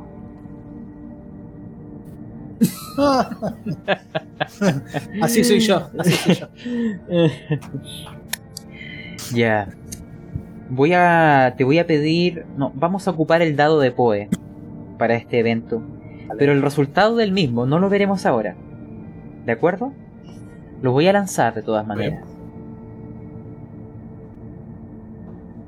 Ya. Después te diré qué significó ese número. Pero tú actualmente estás con demencia 5 cautivado por la obsesión del arte y plasmar a esta bella mujer, que es el arte encarnado. Si alguna vez existió una mujer que fuera el arte, que pudiéramos realmente llamarla con aquel concepto encarnado en carne y hueso, es esta. Lamentablemente solo tú y el maestro le conocen, pero deslumbraría a cualquier artista, a todos. Su belleza despampanante, sus facciones, son la naturaleza en su más vívida expresión. Y pintaron, y pintaron, y pintaron. Ahora, Alexander, tú me mencionaste que deseabas tener una conversación con Edward antes de esa noche en donde le inyectaste a Luis aquellos... aquellas drogas. ¿Qué le querías haber preguntado? Sí es. Eh, bueno, me encuentro solo con Edward, le digo, eh, Edward, creo que he llegado a la solución de cómo para su mujer. Lamentablemente no es una solución linda. Okay. Me he dado cuenta, me he dado cuenta de que eh, de todos nosotros, Robert tiene la sangre que coincide más con la de Luis. Son casi perfectamente iguales por lo cual un trasplante, eh, o en este caso viene la parte fea, trasplantes de bastantes órganos, podría hacer que Luis recupere su vitalidad. Hay un eh, traspiés que necesitamos que Robert esté vivo durante, el durante los trasplantes. De acuerdo. Em, mira, te voy a pedir una tirada igual de demencia para ver realmente llegado a aquella idea de que tu mente se haya degenerado hasta el punto de esto. Lánzame dos de 6. Déjame ver qué atributos voy a evaluarte. Mm, ya podríamos ser conocimiento para evaluar como tu mente. La estabilidad de la misma. 14. No. No. Estoy detonado. Y... No, lo que me estás pidiendo es terrible. ¿Ah? Súmate unos tres puntos de demencia. Ok. El Edward te dice... Comprendo. Ah, no sé cómo decírselo, Robert. Podrías, quizás... Es que estamos tan cerca de llegar a la obra perfecta. Podrías quizás esperar un poco. Mantenerla viva con algún tipo de inyección, de sustancia. Yo sé que Robert aceptará. Yo sé que él estará de acuerdo. Pero necesito que me ayude a pintar y, si lo operas ahora, interrumpirá este proceso. Ayúdame. De otra manera, te lo suplico, Alexander. Lo miro con desilusión y le digo, podemos seguir como estamos, pero no puedo asegurarle cuánto tiempo más va a durar su señora. El tiempo corre. Él te agarra con fuerza y dice, solo necesito un poco. Estoy cerca, cerca. Y tú ves que gira su rostro hacia Luis. Sí, mi amor, tienes razón. Lo entiendes, ¿cierto? Ella también está de acuerdo. Ella aguantará. No me falles, Alexander. Aguanta un poco. Robert es necesario. Su lienzo, su pincel, dará el toque que me falta. El complemento perfecto. Él es todo lo que yo no soy. Por favor, manténla con vida. Solo unos días más. Estamos cerca, muy cerca. Y Alexander. Mientras, No, adelante, adelante. no, me retiro de la escena. ¿Ya? Eh, mientras me retiro le digo, la muerte también está cerca. Y salgo de la habitación. De acuerdo. Tú te lo oyes hablando a Alex, no, perdón, a, Edward con su esposa, pero es solamente la voz de él la que oyes en todo momento.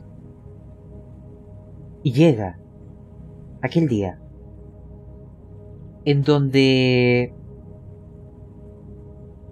me inyectaste aquellas aquellas drogas, aquel cóctel. Y es en ese momento donde ella empieza como a convulsionar, a, respirar entre estertores, a, a como recibir realmente un influjo de vida. Y por primera vez, en todo este tiempo que llevas en la casa, perdón, en el castillo, oyes realmente su voz. Alexander. Alexander.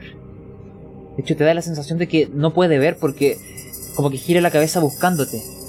Alexander, eh, eh, eh, eres tú, eres tú. Me, ac- me ac- me acerco y le tomo la mano. Soy yo. Dígame. Ayúdame, ayúdame. Mi esposo. Mi esposo. Deténlo. Deténlo. Por favor, deténlo. Deténlo. Algo le está haciendo. Mi hija. Mi hija. Te agarra con fuerza.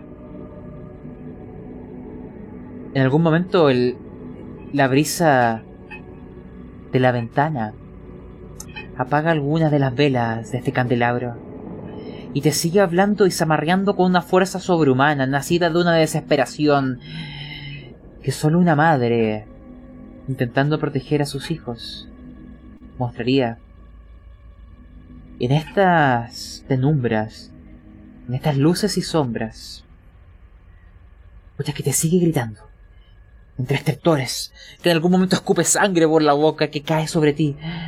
Mi hija, mi hija, sálvala, sálvala de ese monstruo, de ese monstruo.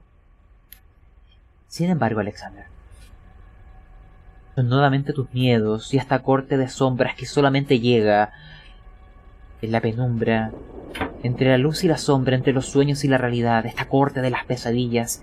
Las ves ahí, distintas figuras de a quienes has hecho a veces daño por salvar a alguien más, por un bien mayor. Y todos gritan que les salves, que les salves, que ellos también son dignos, que ellos también son virtuosos, que merecen la salvación como cualquier otro, que tus manos asesinas, porque has matado a gente para salvar a otros.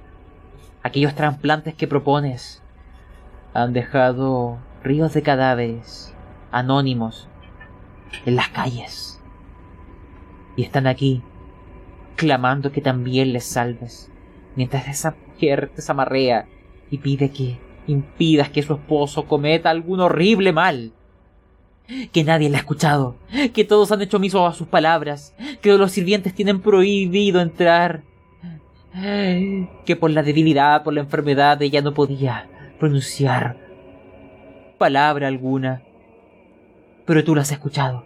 Eres la primera que lo escucha. Pero aún así, tus tormentos te acompañan, Alexander. Y la tortura a la que le estás provocando, porque esta inyección puede llegar a ser fatal. Es una sobredosis. Lánzame. Vamos a ver tu Resistencia, vamos a hacer una tirada de resistencia. Quiero saber si tu mente, tu cuerpo aguanta las visiones espectrales y el clamor de esta mujer. 11. Lanza. Uy, no. Tres. 3. Tú fallas. Voz de demencia. ¿En cuánto estás? En cinco. Te explico, Alexander. Para ti el trasplante ahora es la única opción. Necesitas trasplantarlo. Ahora. Si no es Robert, alguien más puede servir. Quizás alguno de los sirvientes. ¿Hay alguno que sirva? Dime de inmediato. Podría ser Yasmín. Yasmín podría servir para el trasplante. Tengo que salvar a Luis. Ve, yo te imagino. Vas, la buscas. Los sirvientes tienen prohibido entrar, pero tú les dices que el Señor te ha dado permiso. Y la traes engañada, como a tantos otros que has engañado. Descríbeme esta operación. Porque tú la vas a trasplantar aquí en vida. No sé, la drogas, la duermes, la golpeas para dejarla inconsciente. ¿Qué diablos haces? Dime lo que ocurre en esa fatídica noche. ¿Vale? La hago entrar a la habitación y por detrás la golpeo y la dejo inconsciente. Como puedo, la pongo en una mesa. eh, ya tengo todos mis instrumentos listos y comienzo con la operación que es trasplantar uno a uno cada órgano del torso. La Yasmín está despierta consciente, pero por las drogas no tiene control del cuerpo. Así que me imagino el dolor que tiene que estar sufriendo. Pero has hecho sufrir a tontas otros. Las mismas sombras que te observan y te gritan. De hecho, tú sientes que Yasmín también está gritando. Sálvame. Yo también soy digna, yo también soy virtuosa. Trátame como un ser humano. Pero tú ahora eres un monstruo. Bill. Pero podrías salvar a Luis. ¿Quién sabe? Quizás tus manos demoníacas aún así son acompañadas por la delicadeza de los ángeles. Te voy a pedir una tirada de vas a ocupar tu talento de medicina y tu profesión como bonificador y tu conocimiento. Tienes un más 3. Lanza 2 de 6. Si llegas a 11, la operación es un éxito. No. ¡Oh no! Ella morirá, pero no inmediatamente, Alexander. Es de mañana. Yasmín yace ahí muerta, prácticamente desmembrada, como si algún monstruo hubiera devorado sus órganos. Y en esa cama ensangrientada, con parches, cuero cocido, heridas aún abiertas, parcialmente cerradas. Luis ah, grita. El dolor para ella es insufrible, le ha mantenido despierta. Tú no, no has oído sus gritos, de hecho escuchas siempre toda la noche sus palabras de agradecimiento que te enaltecen como el gran doctor que eres. Y te dicen, dentro de este dolor, lo único que llegó a ti, lo único que te permitió entenderla por un momento. Mi hija, mi hija, mi hija. Y tú sabes dónde estás. Y la llevarás ahí, la tomas en brazos y empiezas a dirigirte hacia aquella torre. Y veamos lo que observas. Robert y Edward te despintaron y pintaron y pintaron. Y llegaron a un hermoso retrato. Precioso. De hecho, Robert, y acá quiero que me cuentes cómo es el retrato y lo que haces. Llegó un punto en donde incluso dejaron de ver a Amanda. Ya ni siquiera la miraban. Habían estado tanto tiempo, tantas horas, tantos días, sin apartar la mirada que es como si se la supieran de memoria, cada recoveco, cada centímetro de su cuerpo. Y estaban, tanto tú como Edward, obsesionados con el lienzo, sin apartar la mirada en ningún momento, casi ni comían. Cuéntame, ¿qué pintaste? ¿Qué hiciste? Robert eh, lo mira a Edward con cara de una persona que, terminó un trabajo y lo que él terminó de pintar fueron eh, el contorno de, de lo que es el lagrimal de uno de los ojos y eh, una sombra de una de las mejillas que faltaba terminar. eh, es exactamente eh, Amanda, como, como está ahí, es igual. Y lo mira muy cansado a Edward, diciendo que él, que él ya entendió la técnica y, y que está muy agradecido con el maestro. Robert, Alexander, les voy a comentar algo que aquí ocurrirá y veremos también el resultado del dado de Poe que salió. Y de hecho, Alexander, a ti también podría haberte afectado dado que fue tu fobia la que generó esto. Vamos a ver un efecto también. Lánzame un de 6. Solamente para ver... Eh, porque esto ustedes me lo van a narrar. Quiero que me empiecen a construir o perfilar este final. 2. Ya. Les explico. Los resultados que les han salido en el dado de Poe para Alexander es una manía persecutoria. Quizás tus víctimas te persiguen. Y para ti, Robert, es una especie de que vomitas encima de alguien que te descompensas. Pero les explico qué es lo que observarán. Escuchan la puerta golpeando fuertemente, al punto que eso, Robert, te, te hace volver a la realidad. Instintivamente la abres, ni siquiera estás pensando adecuadamente. Llevas días sin comer y dormir muy poco. Pero... Alexander entra. Lleva en sus brazos a Luis, sangrando, viva, agonizante. Edward ni siquiera ha despegado la mirada del lienzo. Y ahí con su pincel da un último toque. Y por un momento aquel pintor se quedó arrobado delante de la obra, por fin acabada de trabajar. Pero en aquel mismo momento, donde la puerta se abría y su esposa moribunda entraba, mientras él estaba ahí contemplando la obra obsesionada, por un momento se puso pálido, tembloroso, despavorido, y gritando en voz alta, por fin contento con su trabajo, dijo a los cielos, esto es realmente la vida misma. Y ahí fue, cuando volvió súbitamente sus ojos hacia su hija,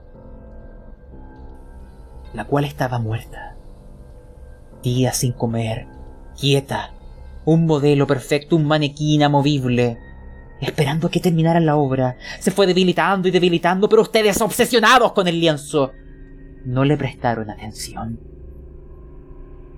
y los platos de comida nunca llegaron.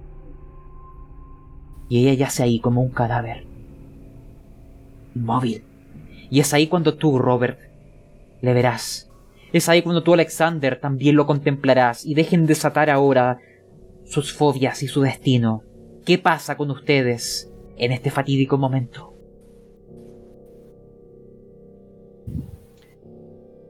Yo me imagino que vomito como, era lo que me había tocado.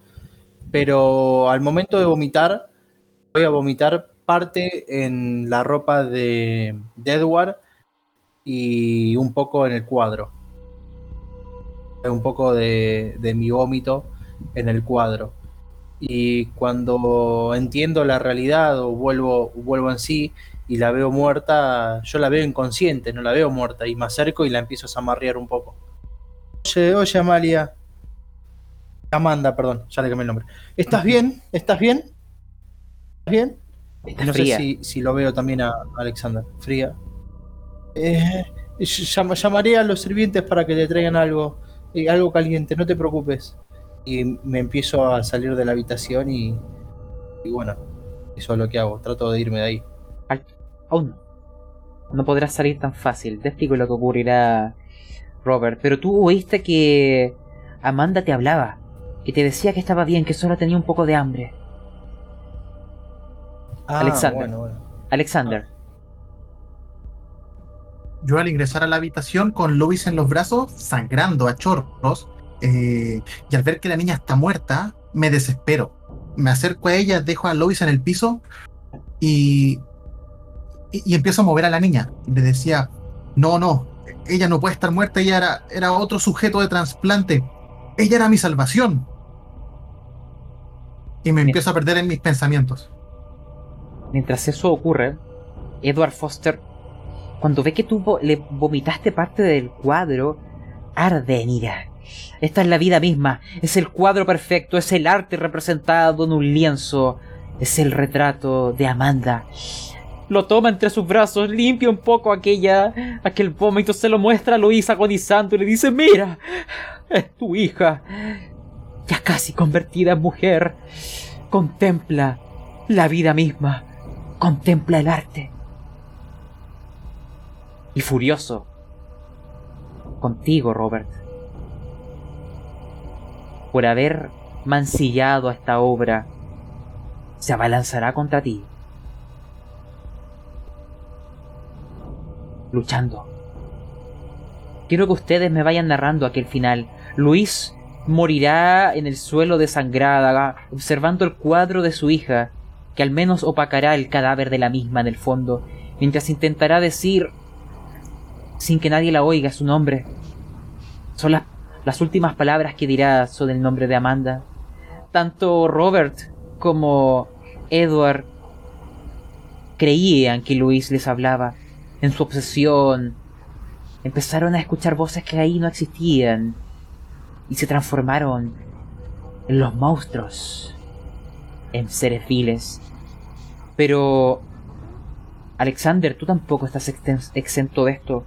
Recuerda que ahora hay una manía persecutoria. Vienen por ti te persiguen las sombras de tu pasado. Y quizás estos dos hombres que ahí están cerca tuyo, luchando entre sí, tú los ves como sombras. empiezan a tomar las formas de aquellos seres que te causan tormento. Vienen por ti, Alexander. Son los que has matado, a quienes les has robado sus órganos para trasplantarlos. A los que has sacrificado. Te han encontrado. Han llegado. ¿Qué harás? Descríbanme esta escena en la cima de la torre con aquellos dos cadáveres en el suelo y la demencia entre ustedes tres yo comienzo a gatear hacia una esquina, me pongo como en, posición fetal, comienzo como a llorar y le empiezo a gritar a Robert, tenías que ser tú, tú tenías que estar en mesa. Si lo hubiera salvado, nada de esto estaría pasando.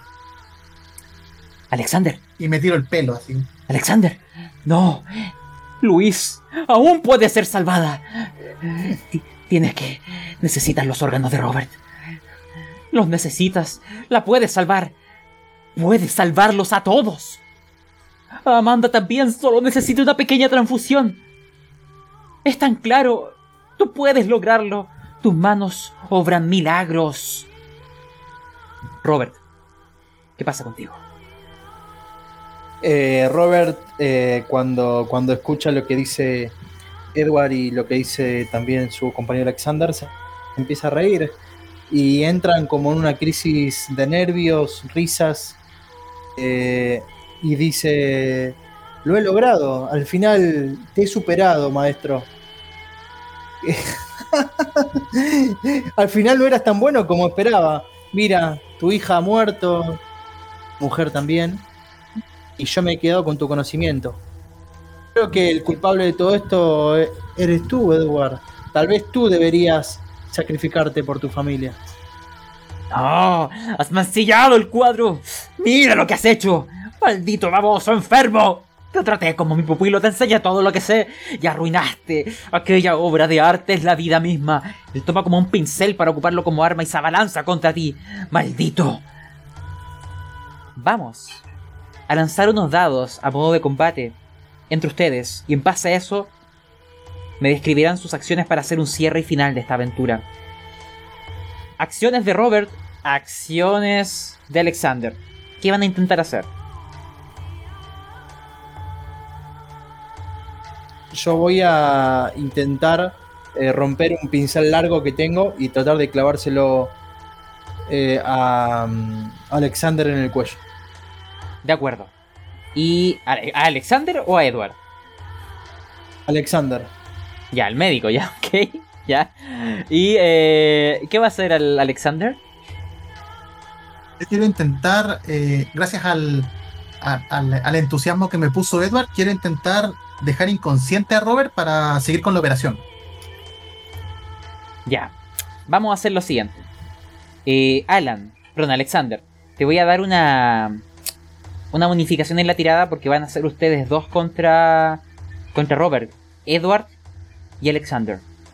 Van a hacer una tirada enfrentada entre ustedes. Le van a sumar a esa tirada eh, lo que tengan en resistencia. ¿Ah? Lancen 2 de 6, sumen resistencia. El que gane esta tirada marcará el fin de esta historia. Lancen. A ver, Alexander tiene Mataré a Alexander. 0 resistencia. Robert Mataré. tiene 1. Veamos. No, Alexander, ¿qué te pasó? Robert, tú ganas, tú ganas. Tú puedes escribir la historia, porque tú habrás vencido con tu pincel, se lo habrás clavado en el cuello a Edward, le podrás haber dado muerte. Y aquel médico loco que viene acá por intentar sacar tus órganos y dar vida y salvarlos a todos, incluso a ti mismo. Eso es lo que él dice. ¿Qué es lo que haces con él? Descríbeme qué pasa en esta torre. Eh, eh, lo mato primero y después agarro el cuadro que, que nos tomó semanas y lo tiro por la ventana. Esperando que Edward también se arroje. O lo arrojas tú. no sé. No, no, no, eh, no, no, no. Yo arrojo el cuadro diciéndole si tanto te si tanto lo quieres ve a buscarlo. Y veo que veo la reacción de Alexander. De Edward, perdón. De acuerdo. Pero yo entendía que a Edward le habías clavado el, el pincel. Entonces, eh, para, para modificar entonces el, el cambio de acción. Ah, pe- ah, perdón, perdón, perdón, perdón, perdón. Eh, no, yo se lo quería clavar a Alexander. Alexander le clavó el pincel. Ya, te entendí. Me expresé mal. Es decir, yo le clavo el pincel a Alexander, que hicimos por esa, esa tirada, la cual gané yo. Y, con, y, después cuan- cuando, lo veo a. Cuando lo veo a Edward, arrojo el, el cuadro por la ventana, por la ventana de la torre. Y le digo, ve a buscarlo si tanto lo, lo quieres. De acuerdo, vamos a narrarlo de la siguiente manera. Tomas el pincel, tu herramienta y hoy tu arma.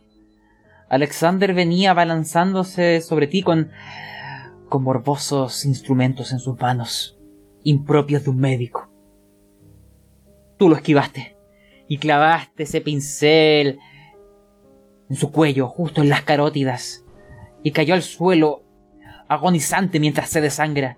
Esquivaste a Edward, está tan cansado y famélico que es como un cadáver andante. Tomaste aquel, aquel maldito cuadro en un momento de lucidez, porque cuando observaste por las ventanas abiertas, viste aquellos bellos paisajes abiertos, desprovistos de personas, solamente la naturaleza misma y viva. Y ese anhelo por un momento te permitió tener algo de, de cordura contigo. Tomaste esa pintura maldita y la arrojaste con fuerza por la ventana. Edward, intentando salvar la obra de su vida, se lanza a intentar atajarla y lo hace, pero resbala finalmente desde el umbral, desde el marco de la ventana, cayendo desde la torre, junto con la obra de su vida en sus manos, hasta una muerte instantánea. Y ahí, Robert, a tus pies Luisa está muerta. Amanda está muerta Alexander agoniza con la sangre y cae, cae.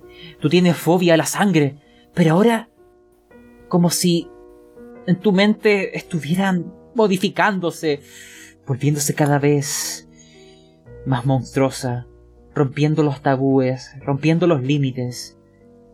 Tomas otro pincel. Los bellos paisajes que están ahí son hermosos. Imaginémonos que hay un sol. Está por salir, amaneciendo. Pero en esta, este amanecer es de un color escarlata. Tú ves toda esa sangre en el suelo. La que antes te traía o te generaba tanta repulsión, hoy te parece un color tan apropiado. Tan digno de un lienzo. Y empiezas a, con un pincel, ocupar la sangre de Alexander y pintar, pintar un paisaje, buscando plasmar aquella belleza, porque tú tienes otras divas. están ahí, en los espacios abiertos. Y desde aquella torre rodeado de muertos, en un mar de sangre, el pintor se dedicó a su lienzo hasta encontrar la obra, la obra perfecta. ¿Qué fin le quieres dar a tu personaje, Robert?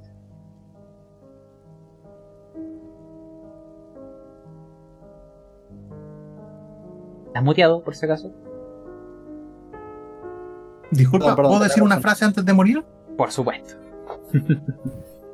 Mientras veo que Robert, mientras veo que Robert está pintando, Alexander yace en, en el suelo y le dice, ¿sabes cuál es la diferencia? ¿Sabes en qué se parece un artista con un cadáver? En que no sirve para nada. Y se desploma. Bueno, Robert, danos tu final. Mi final es terminar de, de pintar eh, la cabaña y retratándome a mí eh, desde la perspectiva de niño, viendo a mi mamá eh, ahorcada, eh, con, de- desde esa perspectiva, es decir, desde un plano eh, bajo y en perspectiva eh, la soga y el tirante de madera donde, donde aguantaba a mi madre. Y lo firmo, lo termino de firmar. Y cuando veo que ya el, sol ya está, ya se está poniendo, es decir, ya se está, eh, hay luz, o está entrando los primeros rayos de luz en la habitación, digo, ya soy libre y me arrojo por la ventana eh, dejándome caer eh, hacia atrás. De acuerdo, Robert. Tu cuerpo cae junto al de tu maestro. Ahí, sus cadáveres seguirán quizás más allá de la vida como maestro y aprendiz. Solo que ahora no sé quién es el maestro y quién es el aprendiz. Solo será el pobre Gabriel quien descubrirá todo este atroz crimen. Se dice que hay obras malditas que hay pintores dementes. Y esta pintura en sangre en aquella torre es una de ellas. Sin embargo, todos que la vieron, la policía, el Gabriel, incluso artistas y público en el futuro, todos estuvieron de acuerdo en una sola cosa. Que era genuinamente una obra de arte era la vida misma. Y con eso vamos a finalizar nuestro one shot de Nevermore.